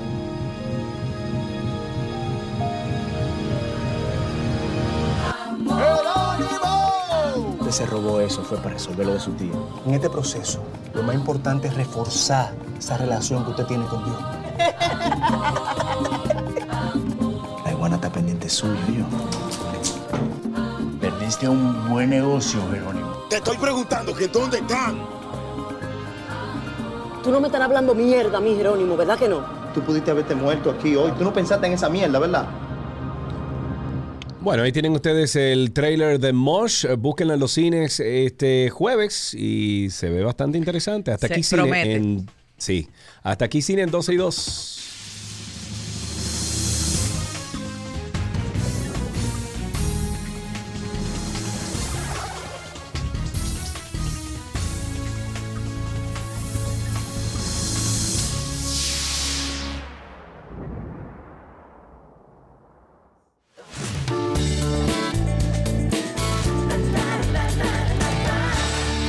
Nos vamos con las noticias del entretenimiento. Señores, Nick Jonas y Priyanka Chopra compartieron la primera foto de su hija después de 100 días en cuidados intensivos. ¡Wow! Nick Jonas y Priyanka Chopra anunciaron que su hija, Malti Marie, ya está en casa con ellos después de que pasara 100 días en la, en la unidad de cuidados intensivos para recién nacidos. La pareja conmemoró el momento compartiendo la primera foto de ella en las redes. En la dulce imagen se ve a Chopra, de 39 años, sosteniendo a su Marie sobre el pecho, mientras que Jonas, de 29 años, agarra su pequeño brazo. El cantante y la actriz compartieron un mensaje sobre los complicados meses que vivieron ante el delicado estado de salud de su primogénita.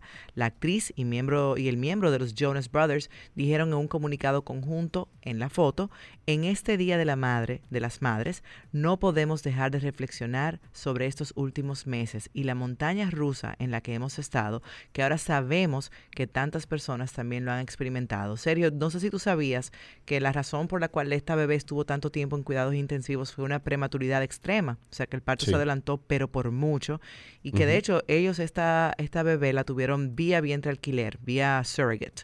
Sí. Surrogacy. Ah, bueno, no, no, sabía eso. Escuchemos un poquito de eh, Nick Jonas.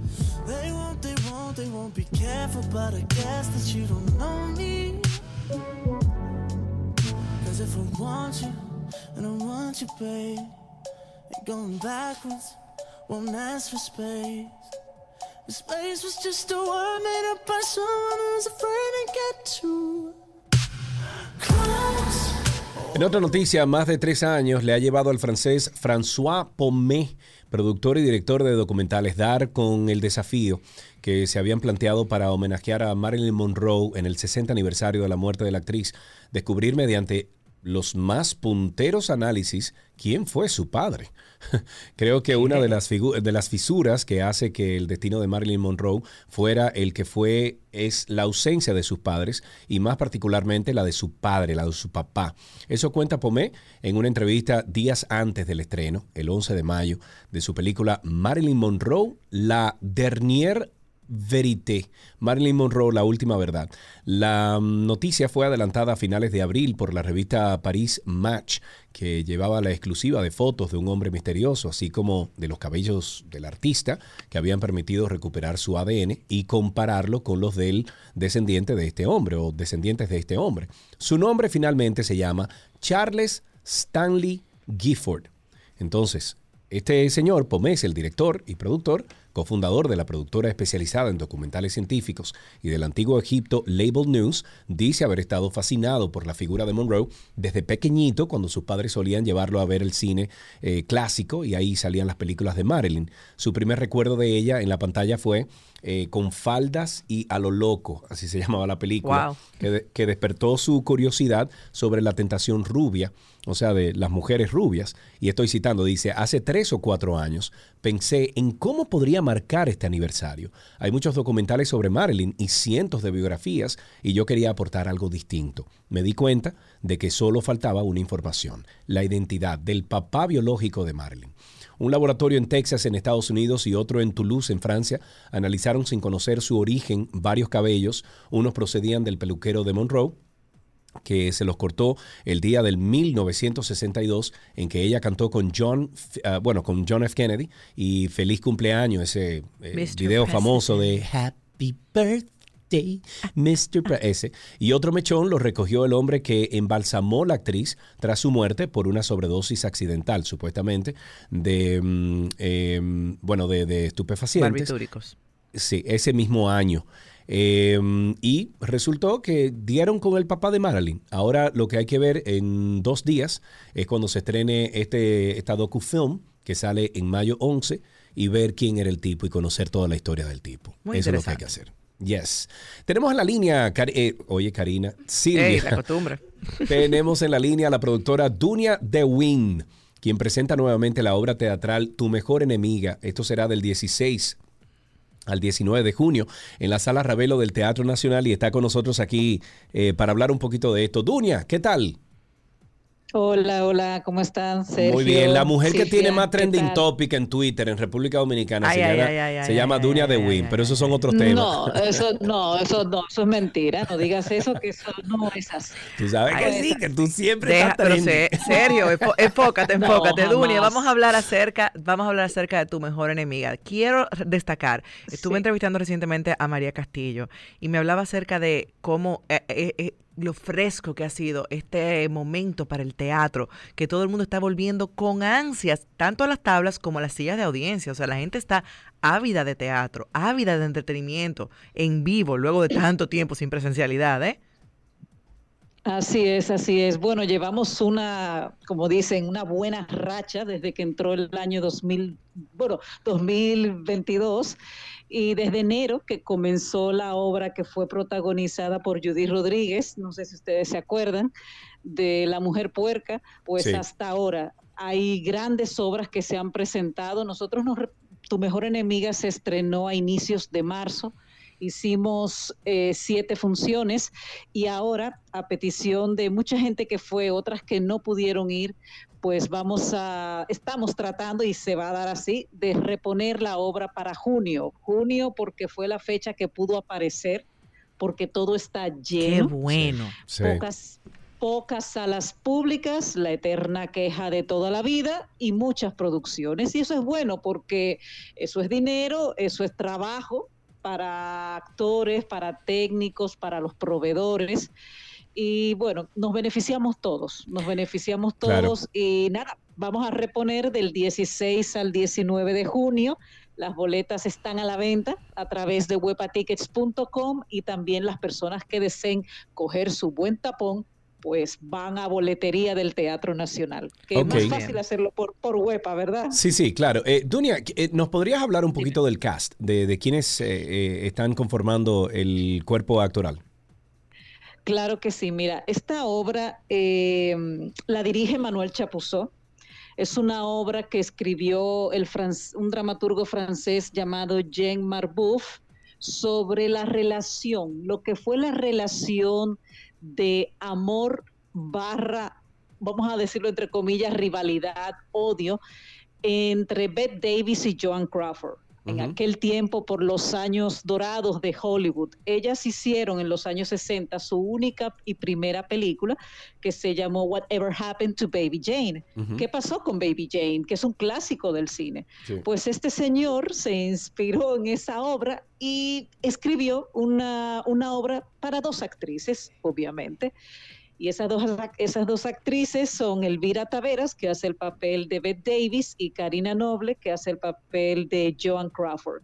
Y es un duelo, es un duelo teatral, se dicen de todo, siempre dentro de lo normal. Eh, hay una rivalidad profesional, evidentemente, pero que al fin y al cabo se necesitaron una de la otra, porque ya en ese momento las llamadas iban a menos, eh, ya eran mujeres en aquel momento que se iban haciendo maduras y los trabajos no abundaban como ahora que hay papeles para todos y que se hace tantas cosas diversas. Y entonces de eso va la obra, de la relación de ellas, de la relación de ellas dos como profesionales, como mujeres, de cara a la industria a veces tan dura con las mujeres como, como es Hollywood, sobre todo en aquella época. Siempre me voy a aquella época, ¿eh? porque ahora es distinto para bien de todos. Y bueno, tenemos esta, este precioso montaje que Manuel se ha inspirado muchísimo con una música preciosa, con detalles técnicos que me encantaría que todo el que me esté escuchando vaya al teatro y nos apoye y apoye todas las obras que se están presentando y las que van a presentarse durante el resto del 2022. Qué bueno, Dunia, muchísimas gracias por todas las informaciones. ¿Dónde podemos conseguir las boletas y cuáles serán los horarios, por favor? Mira, eh, las boletas están a la venta a través, como te dije, a través de webatickets.com, en la online, en la página web, y también quienes quieran ir a Boletería del Teatro Nacional. La entrada cuesta mil pesitos. Mil pesos. De jueves a sábado, eh, la gente debe saber que el horario es a las 8.30 de la noche y el domingo 19 a las 6.30. Muy, muy importante la puntualidad. Muy bien, Dunia, muchísimas gracias por todas las informaciones. Les deseamos, bueno, mucha M. Ok, como antes, como en aquellos tiempos. Sí, sí. Excelente. Estuvimos conversando con Dunia De Win, eh, quien presentará nuevamente la obra teatral Tu mejor enemiga. Esto será del 16 al 19 de junio en la Sala Ravelo del Teatro Nacional. Hasta aquí esta conversación interesante y nuestras noticias del entretenimiento.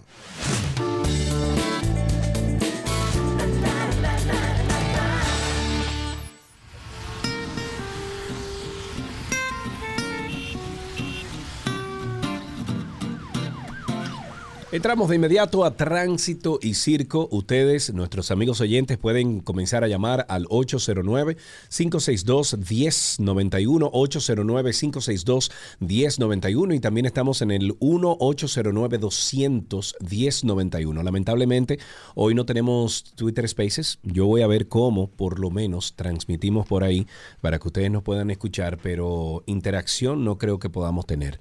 Mientras tanto, ustedes pueden llamar al 809-562 1091 y el 1-809-200-1091.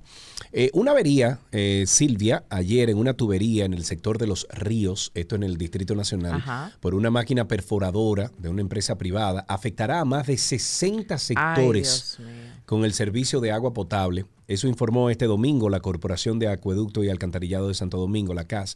Esta tubería tuvo que ser, bueno, cerrada, básicamente, para poder trabajar. El director general de esta entidad, Felipe Suberví, informó en una nota de prensa que las brigadas de la institución trabajan en la solución de una avería provocada este mismo domingo. Este funcionario aseguró que los equipos de la CAS laboran de forma continua para corregir a la brevedad la situación que afecta a una de las líneas de distribución del acueducto Valdesia Santo Domingo. y estoy citando, esta línea conduce aproximadamente 70 millones de galones por día por lo que nuestra institución procedió a realizar el cierre de la misma para identificar el daño que tiene la tubería y proceder con los trabajos de solución. Eso, eso dijo Suberví, director de la CAS, indicó que las tareas son ejecutadas en la avenida Coronel Juan María Lora Fernández, del referido sector de la capital, y dice que están trabajando 24 horas. Tenemos la primera llamadita aquí. Silvia, vamos a ver a quién tenemos en línea. Tenemos a José. Buenas tardes, José, cuéntanos. Sí, buenas tardes, Sergio Carlos. Disfruté mucho el Antinoti el sábado con Nuria. Hey, muy bien, gracias por el apoyo, amigo. Sí, Caramba, lo necesitamos. Sí, no, yo siempre, o sea, tratando de aportar, hay veces que, como dijo una vez una persona, uno no puede ser mi simpatía a veces. Eh, queremos saber en qué va eh, lo del trabajo de Kiko Tabar en Casino, que dijo que el 30 de abril todo iba a estar regularizado. Y también queremos ver si un día hace una comparecencia el gran ministro de Hacienda, Jochi Vicente, que nunca ha hablado una palabra. O sea, creo que ha hablado dos o tres cositas, pero queremos a ver un día de él en el Ministerio de Hacienda, a ver qué es lo que él hace. Bueno.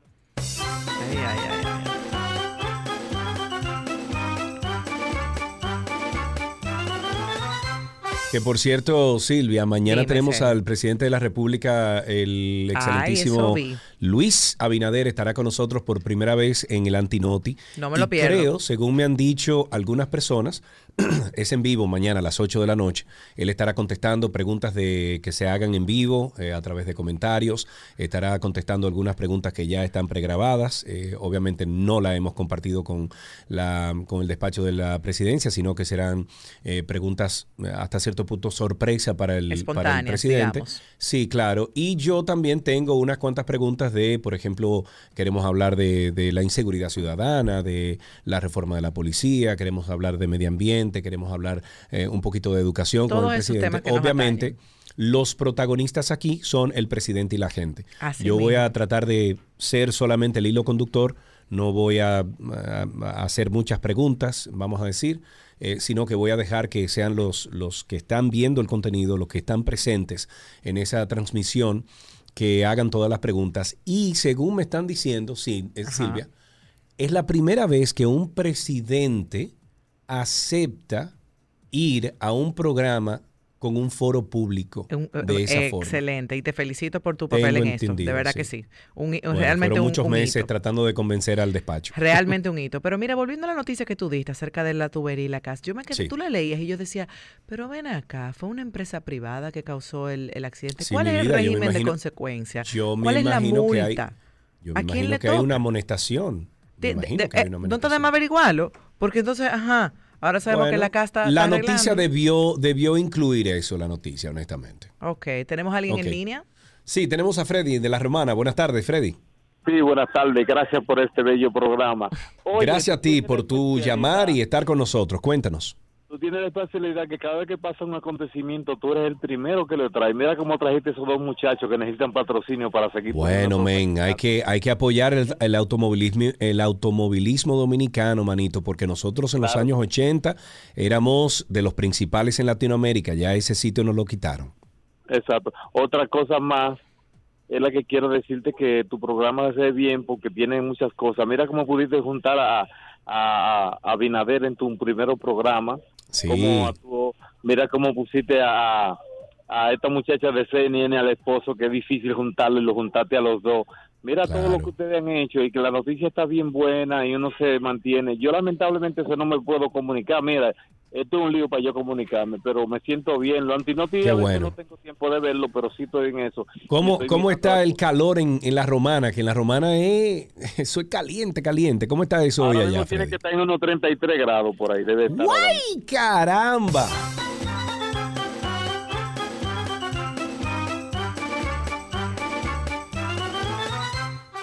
Bien, y con el objetivo de fomentar la igualdad e inclusión social y de promover, Sergio, la equilibrada distribución de roles y responsabilidades en el hogar, fue presentado un proyecto de ley que busca incrementar la licencia de paternidad por alumbramiento de la esposa o compañera hasta 15 días laborables. Mira, ¿dónde se aplaude aquí?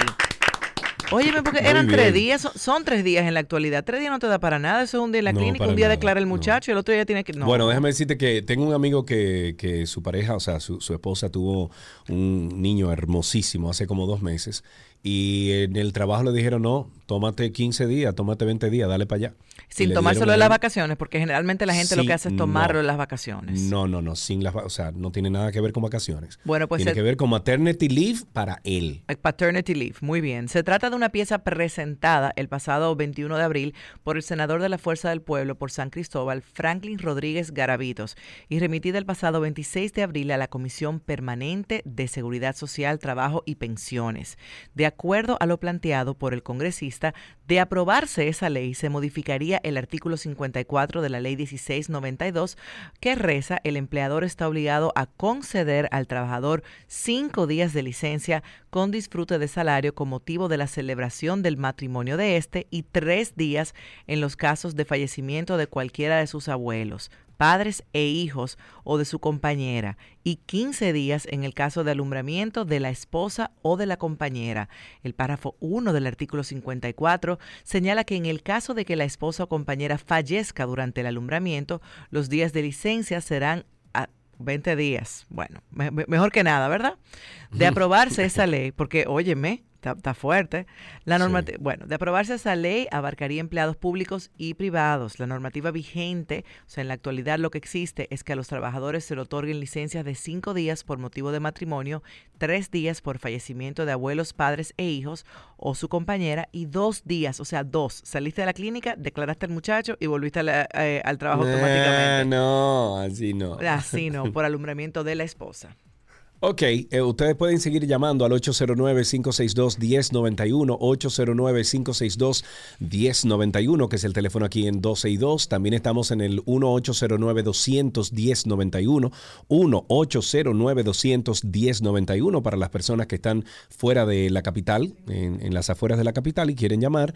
Y bueno, están llamando de un teléfono fijo, lo pueden hacer por ese teléfono, nosotros pagamos esa cuenta. En otras cositas que tenemos que compartir es que el secuestro este domingo en Haití de un autobús procedente de República Dominicana ocurre en medio de un aumento de la violencia de pandillas en Haití y poco después de la extradición a Estados Unidos el 3 de mayo de Jermín Jolie, quien es el líder de la banda Los 400 Mawoso. Eso alertó Crisis 24, una empresa global con sede en Canadá, experta en gestión integrada de riesgos y servicios de seguridad. Informes preliminares indican que el autobús fue captado en la zona, en, una zona conocida como Croix de Bouquet que es eh, controlada por los 400 Mawoso. Al respecto, Crisis 24 advierte que Croix de Bouquet y los vecindarios del norte de Puerto Príncipe continúan viendo un aumento de tiroteos de pandillas, incendios provocados, disturbios civiles desde finales de abril tras la extradición de Germín Jolie. Yo lo único que le digo Ay, al Dios presidente mío. Luis Abinader es, y se lo voy a decir mañana, es, construyan esa valla rápido que eso va a explotar y es aquí que vas a picar. ¿eh? Dios Nada más digo. libre.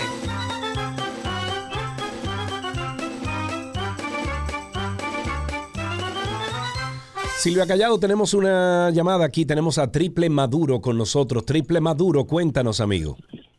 ¿Qué es lo que hay, mi gente? Hermano, te he, he abandonado en el día de hoy el Spaces, pero te Sí, prometo sí, de alguna eso, forma ¿sabes? que yo mañana voy a conectar la consola y ver cómo podemos por lo menos transmitir por ahí. Cuéntame. Por favor, miren, eh, hablando del patrocinio de, de Jonathan Castro y el joven apellido Y Jimmy y los demás de automovilismo. Sí. y lo demás, y Libre, exacto. Eh, estoy yo pensando, porque el, la, el- la Secretaría de Turismo, ahora con Collado, que está tan bollante y tantos turistas que terminan del país, o el Grupo Punta Cana, por ejemplo, sería, sería una excelente eh, eh, motivación. Inversión. Una inversión. ¿Tú te imaginas que salga eh, eh, este muchacho ahí en la Fórmula 1 que diga Punta Cana en el pecho?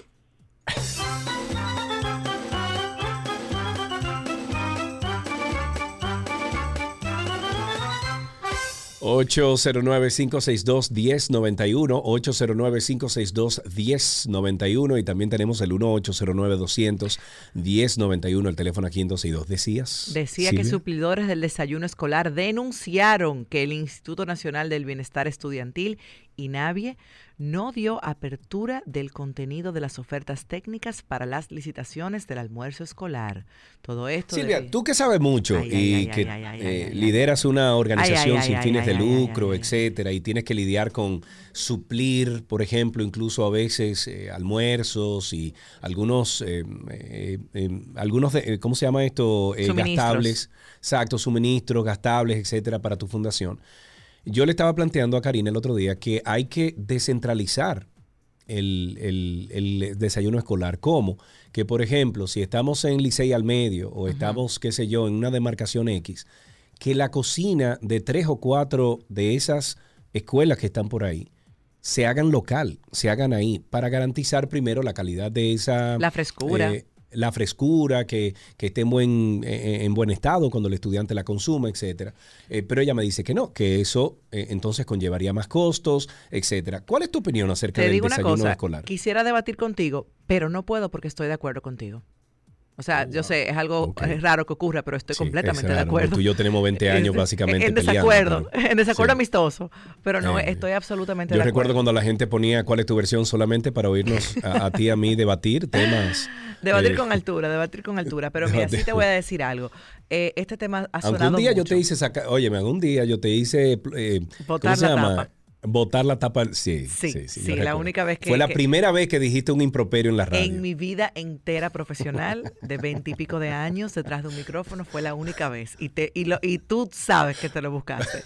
Pero bueno, serio, yo lo que pienso es que al final uno siempre tiene, en el coaching te enseña mucho a que tú tienes que en- centralizarte en el objetivo. El objetivo son los niños. Lo que hay que hacer es la solución que lleve ese desayuno a las bocas de quienes la están esperando, que son los niños.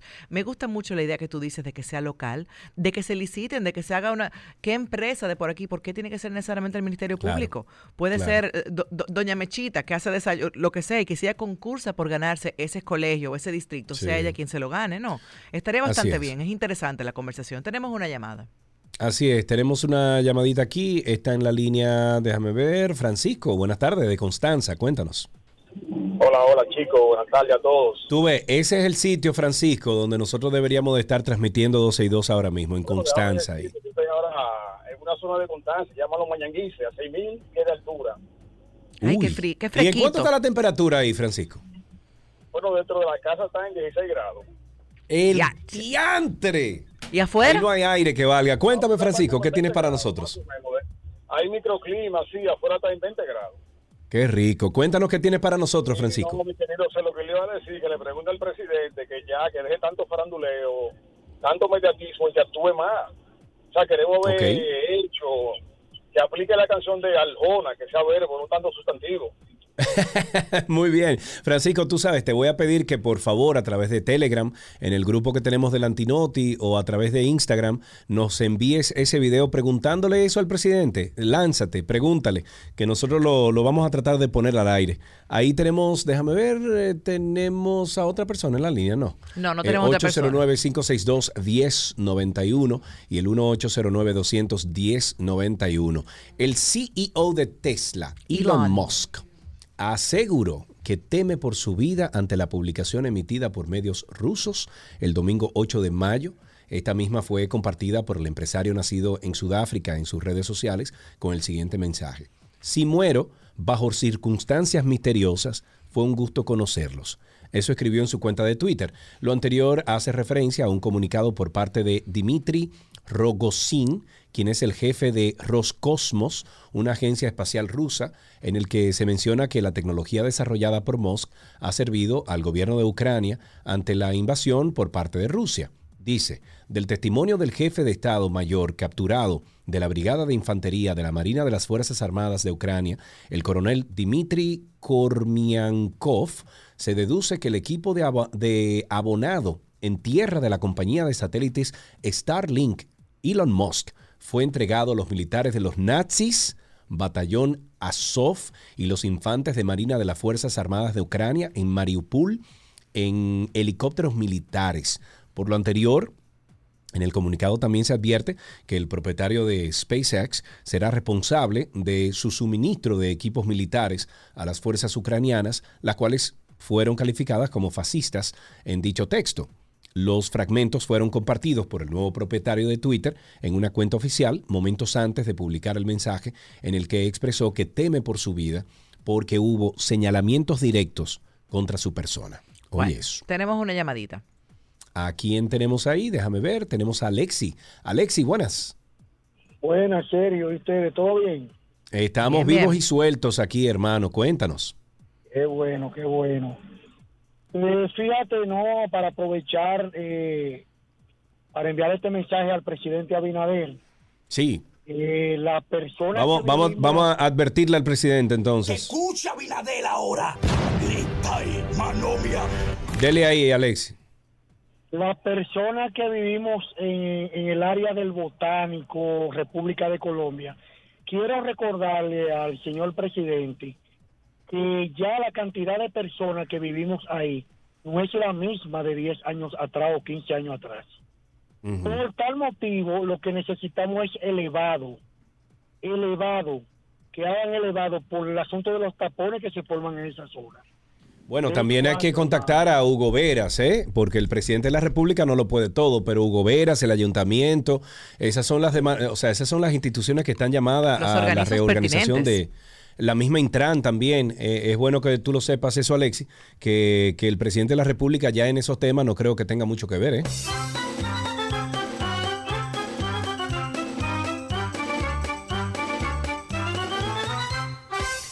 En un recorrido que incluyó varias localidades de la provincia de Monteplata, el presidente de la Fuerza del Pueblo, Leonel Fernández, afirmó que esa organización política está causando pánico entre los adversarios. Cito, a pesar de tener solo dos años de habernos formado, yo creo que la presencia de la Fuerza del Pueblo está creando pánico entre los adversarios en la República Dominicana, porque ya se siente donde quiere que, ay Dios mío, que la FP se convierte, la Fuerza del Pueblo se convierte en la fuerza mayoritaria para dirigir los destinos de la República Dominicana. Hoy lo hemos logrado aquí en Mamá Tingó de Yamasá. Ay, ay, ay, ay. Bueno, lo somos en la, en la provincia de Monteplata y los que y lo somos en todo el territorio nacional, dijo Fernández. Fernández arribó al distrito de Mamatingó aproximadamente a las 4 de la tarde y realizó varias visitas de cortesía, entre las que incluyó la fábrica de yogur Mamatingó, donde fue recibido por su propietario Nicanor Beltrán. Ambos conversaron sobre diversos tópicos relacionados a la producción de la leche en la provincia y otros temas de interés de la población monteplateña. Más tarde se dirigió al hogar de la señora Altagracia, compañera de lucha de Mamatingó, y este fue un encuentro muy ameno, pues el- la dirigente comunitaria de muchas luchas le contó al presidente de la Fuerza del Pueblo acerca de los grandes vínculos afectivos y de la amistad que les unía a la ferviente luchadora que se ha convertido en un ícono de las defensas de las comunidades. Fernández ofreció su apoyo a la anciana y autorizó que las próximas semanas le sean entregados varios electrodomésticos que contribuyan a mejorar su calidad de vida. Mm, ahí tenemos una llamadita. Tenemos en la línea nada más y nada menos que. ¡Ay, Yané! Y con ustedes. ¡Ay! ¡Ay, Yané! Buenas tardes, ¿cómo está usted? Incluso estaba lleno de mao mao. ¡Ay, Yané! Con mucho oficio en mi casa, pero bastante oficio. Porque no es un marilín, es un. Yané, mi amor, ¿cómo tú estás? Mi niño, ¿y qué? Pero Yané, ¿y tú no le vas a enviar una pregunta para el presidente, para Mi mañana, amor, para el espérate, programa? te voy a decir una cosa. Ahora todo está mal, pero antes estaba mal. Porque mira, bueno, pues entonces, pero entonces mándale, mándale un, un mensaje. Pero espérate, mi amor. Al presidente hay que llevarle personas que lo ayuden, no que lo desayuden. Y el que no lo esté ayudando, que para afuera que va, porque este Pa' presidente es un muchacho joven, ¿verdad que sí? Sí, Entonces sí, hay sí, que ayudarlo. La cosa mala, por lo menos la policía, que son todos trujillitas, los jefes que están ahí, trujillitas todos y ladrones, que saquen esa gente y pongan nuevos. ¿Sí o no?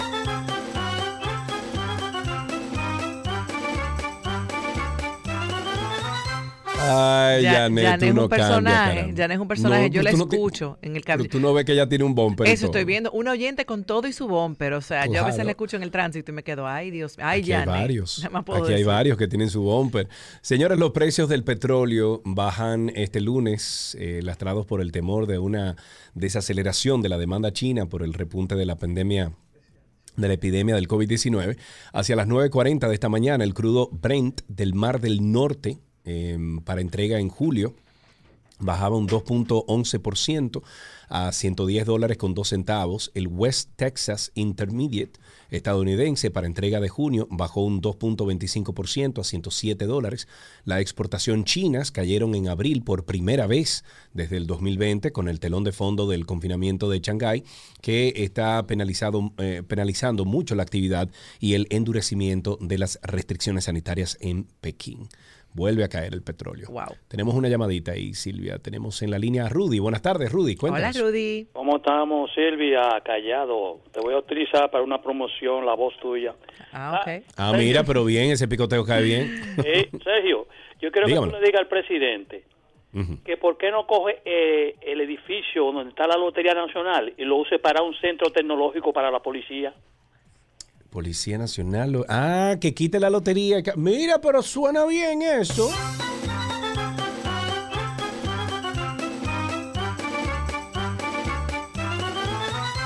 ...809-562-1091... ...una última llamada para finalizar... ...809-562-1091... ...y el 1-809-200-1091... ...es nuestro teléfono aquí en 12 y 2. Algunos médicos del Hospital Sí. Regional Antonio Musa... ...en San Pedro de Macorís... ...y algunos ciudadanos que acuden al centro... ...denunciaron este lunes que son blanco de una banda de ladrones que rompe cristales, que violenta las cerraduras de los vehículos estacionados para robar las pertenencias dejadas Ay, en su interior. Ay, sí, señora, aseguran que los desaprensivos cargan también con los retrovisores, otros accesorios, pero que pese a todas las denuncias, las autoridades no han hecho nada para resolver la situación. Alejandro Cordero dijo que los robos más frecuencia, eh, o Más son más frecuentes, más bien en vehículos de médicos del Hospital Antonio Musa, a los cuales aseguró les ha llevado dinero y objetos de valor. Eso es a cada rato, dice él. Un robo a un médico en ese hospital es todos los días. Solo esperan a que ellos estacionen los vehículos para que le rompan la puerta y carguen con sus pertenencias. Es increíble y nadie dice nada. El caso de robo más reciente fue la doctora Elizabeth González, quien se estacionó a las 10 de la mañana del pasado viernes en el parqueo del hospital y del vehículo robaron su cartera, la que contenía una gran suma de dinero. Yo lo que no entiendo es, A si esto pasa frecuente, se sabe dónde es. Señor, ¿y por qué que la policía no, No, actúa? pareciera como que los conocen. ¿Qué tú crees? No sé. No, No quiero opinar. Eso es lo que parecería. No quiero opinar, no quiero opinar. No, yo tampoco quiero opinar, pero vamos a, vamos a usar el pensamiento lógico y crítico. ¿Qué tú crees que está pasando ahí? Mm, ¿Qué pareciera? Karina, que... Bueno, lo, eh, Silvia. Karina. Eh, Silvia, lo que pasa, Silvia, es que generalmente en casos como este, que se repiten, se repiten, la policía no hace nada, de alguna forma hay algún oficial involucrado, lamentablemente. tristemente, Y no esa estoy es la hablando...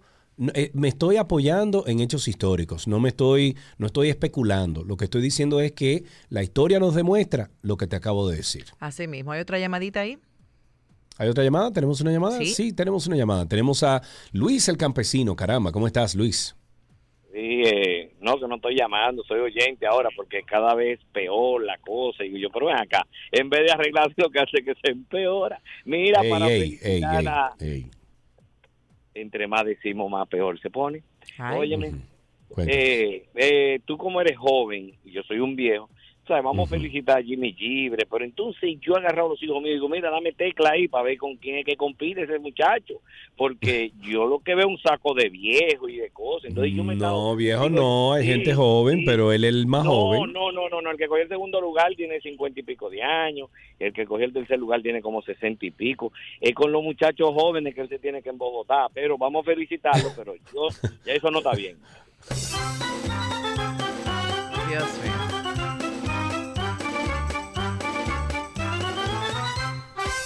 La Procuradora General de la República, Miriam Germán Brito, calificó de, cito, bárbara, inhumana que duele y avergüenza a los casos de los jóvenes asesinados en los destacamentos policiales. La Procuradora dijo que el Ministerio Público no se va a sumar ni a las explicaciones que es una falta de respeto para los agraviados, ni tampoco a la permisividad en ese tipo de actuaciones.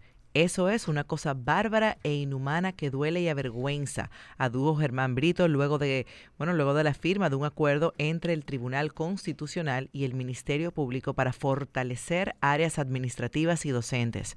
Asimismo, sostuvo que en cuanto al caso de la muerte del joven José Gregorio en San José de Ocoa, hubo una primera necropsia y que posteriormente se envió a hacer otra con una comisión de tres forenses. En el caso de José Gregorio, los agentes policiales lo detuvieron violentamente y no lo entrega y lo entregaron moribundo a un hospital donde murió horas después. Por otro lado, la procuradora dijo que la reforma policial es un asunto difícil porque tiene que, bueno, tiene que vérsele contra una cultura institucional. Germán Brito dijo que en ese sentido hay una resistencia del cuerpo del orden al cambio, razón por la que consideró difícil la reforma policial. Yo diría que difícil, pero no imposible. Tras, No, ser, claro. tras ser preguntada la magistrada sobre la propuesta de llevar a cabo la independencia del Ministerio Público, se limitó a guardar Y con eso finalizamos este tránsito y circo del día de hoy. Recuerde que está con nosotros Silvia Callado. Karina anda de vacaciones y regresa como Ay, en dos semanas. Subió una foto. Subió una Ah, sí, foto sí. ahora. Ah, bueno, no, yo la tengo muteada, no me importa. Hasta aquí tránsito y circo en 12 y 2.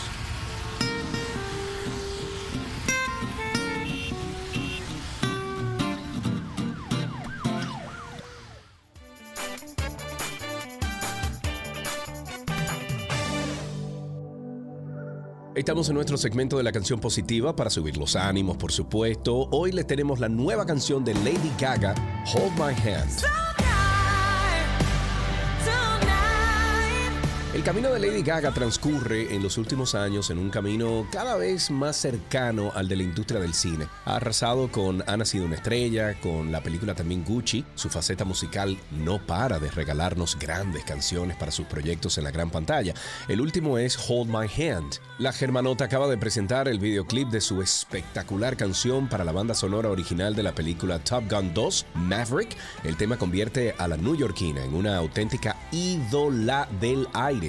Dice ella, cuando escribí esta canción para Top Gun Maverick, no me di cuenta de las múltiples capas que abarca el corazón de la película, mi propia mente y la naturaleza del mundo en el que vivimos. Llevo años trabajando en ella, perfeccionándola, intentando hacerla nuestra. Eso confesó la artista. En la película Maverick, Lady Gaga da rienda suelta a todo su potencial romántico con una balada que ya habíamos podido disfrutar al completo hace unos días, pero al que las imágenes del videoclip le dan un toque aún más épico. No cabe duda de que la solista ha ofrecido la mejor faceta de sí misma como intérprete pese a que su participación en este proyecto no ha sido tan inmersiva como sus anteriores aventuras cinematográficas. Hoy, Hold My Hand de Lady Gaga es nuestra canción positiva.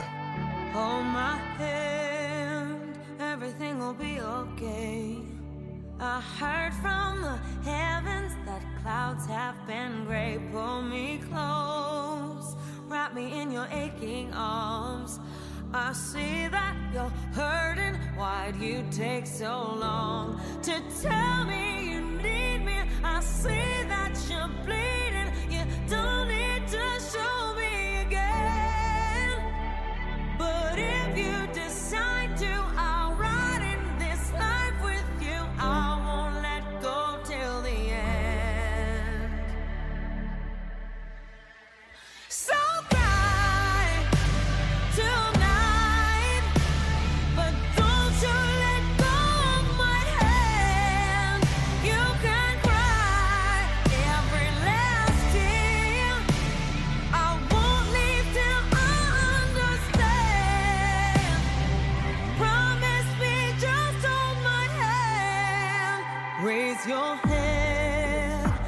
Into my wishful eyes. That fear that's inside you will lift, give it time. I can see everything you're blind to now. Your prayers will be answered. Let God whisper how to tell me you need me. I see that you're bleeding. You don't need to show me again. But if you decide to, I'll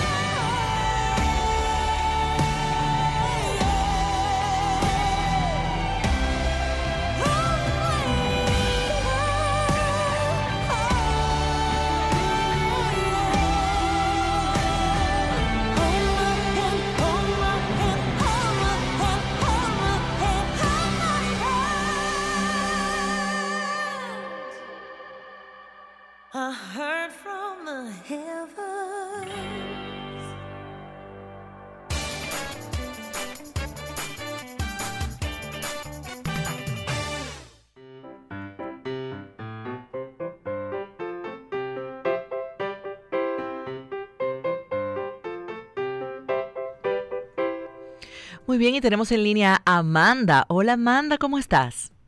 Bien, ¿Y cuántos añitos tú tienes? en ocho.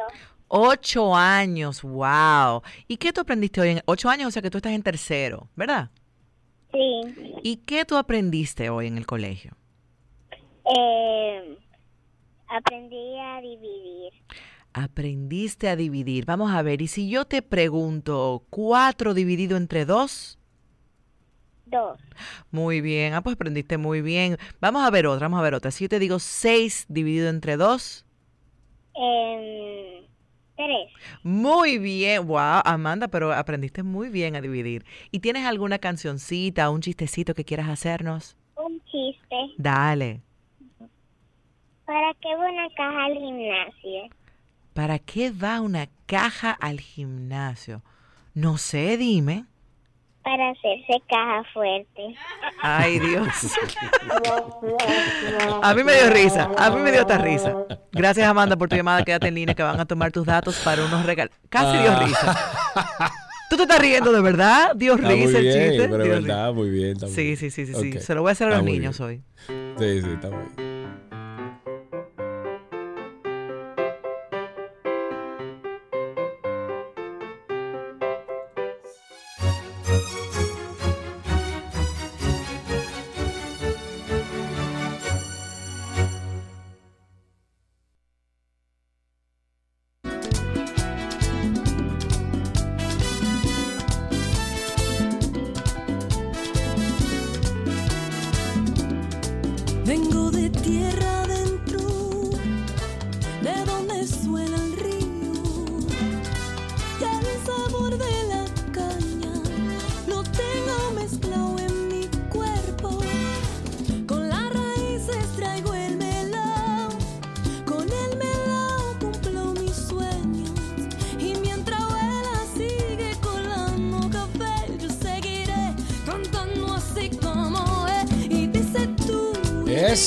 Qué rico, señores. Estamos en arte aquí en 12 y 2 y tenemos en la línea la cantante y compositora dominico-americana, la Cassandra, quien nos presenta esta canción que se llama El Merengón. Cassandra, caramba, qué bueno está esto.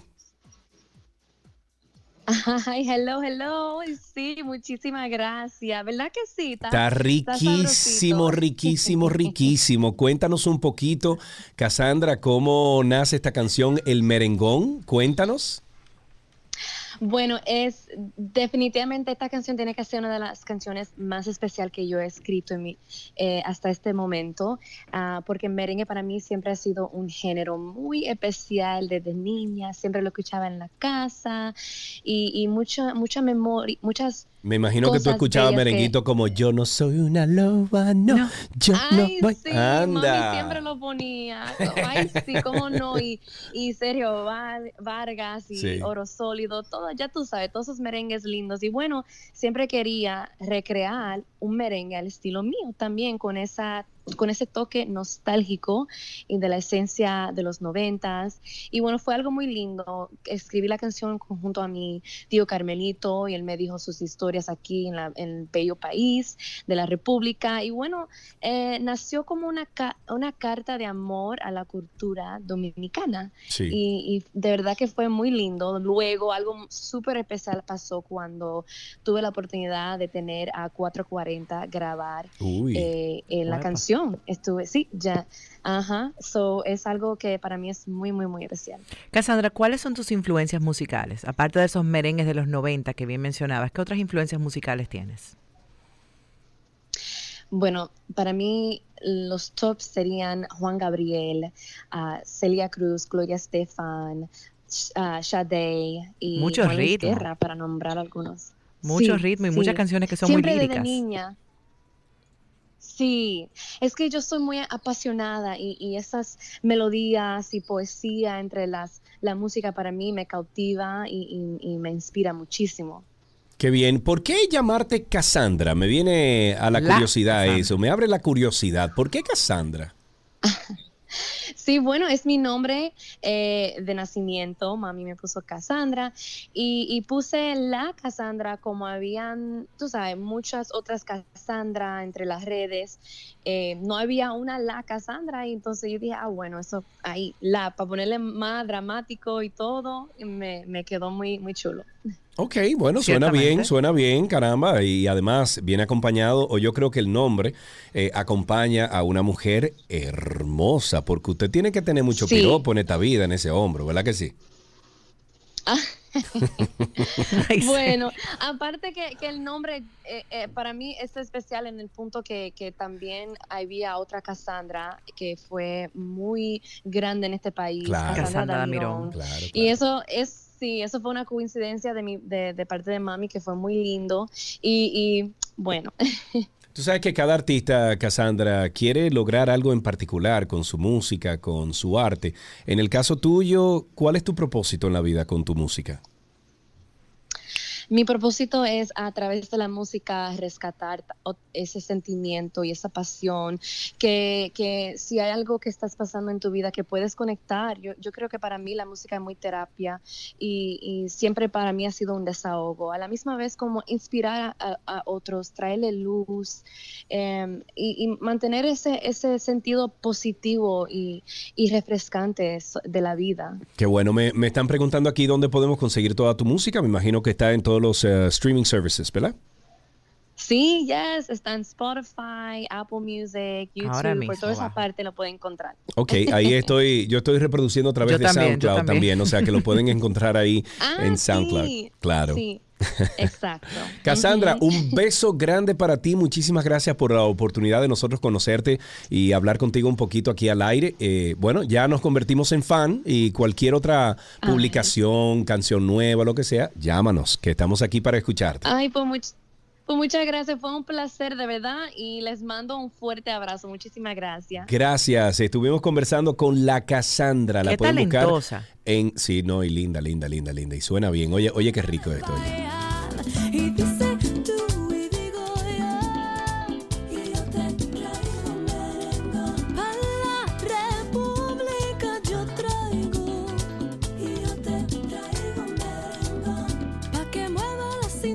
Qué bueno, lo pueden conseguir en cualquiera de los, de los servicios de streaming. Ahí están Spotify. Bueno, usted sabe, tú esa plataforma, ahí están. Lo busca como La Cassandra con doble S.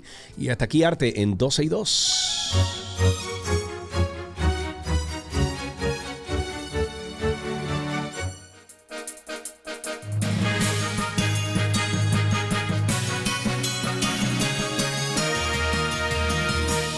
Algunas noticias actualizadas o titulares actualizados antes de despedir el programa de hoy. El ex procurador de la República Dominicana y miembro del partido Fuerza del Pueblo, Radamés Jiménez, expresó que la República Dominicana no aguanta una contrarreforma. Tiquiti. Espérate, Silvia, espérate. Ahora sí, ahora sí. Por otro lado, el presidente Luis Abinader Corona recibió este lunes el reconocimiento que otorgó la Organización Mundial del Turismo, la OMT, a la República Dominicana como el país número uno en el mundo en la recuperación del turismo. Wow, presidente, caramba, David Collado, felicidades. La iglesia no rechaza a los homosexuales, sino que lo hacen personas de la iglesia. Eso dice el Papa Francisco en respuesta a una carta enviada por el sacerdote jesuita estadounidense James Martin sobre las preguntas más comunes que le hacen los católicos LGTBQ y sus familias. Y la empresa Toogle AI, pues que gestiona una plataforma de inversión en línea y software de analíticas impulsado por inteligencia artificial, le ofrece a sus empleados tiempo libre pagándole, pagando, llegándole a dar dos mil a 10 mil dólares en acciones. Wow, si estos se toman dos semanas de sus vacaciones ilimitadas. Vamos a coger esa vacación entonces. ¿qué No, que imagínate si tú me vas a pagar, ¿qué vamos a hacer? Pero, ¿qué vamos a hacer?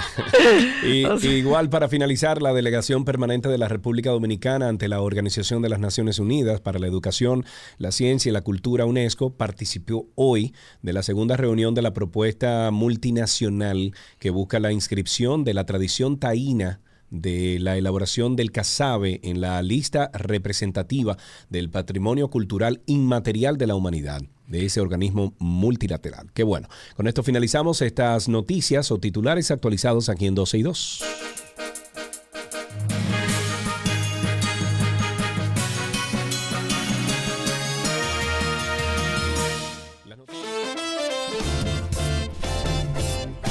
Sylvie, gracias. Sergi. I will see you when I see you. Entonces, viene mañana también. Vu- Vuelvo mañana porque ya que Karina está tomando sus vacaciones, ahí la vi brindando con una copa de vino, con la Yo no, yo la tengo muteada, no sé de qué, te, de qué tú hablas. Con muchísimo gusto vengo a acompañarte unos cuantos días, incluido el día de mañana, mi querido Sergio Carlos. Muy bien. Bueno, a ustedes muchísimas gracias por la sintonía. Estamos aquí en vivo todos los días de 12 a 2.30 de la tarde. Sin embargo, ustedes nos pueden escuchar a través de el podcast de 12 y 2. Nos pueden buscar en cualquiera de las plataformas como Karina Larrauri o Sergio Carlo. Y ahí les sale Karina y Sergio After Dark y también eh, 12 y 2. O sea que será hasta mañana, señores. Hasta Pórtense mañana. bien. Bye, bye.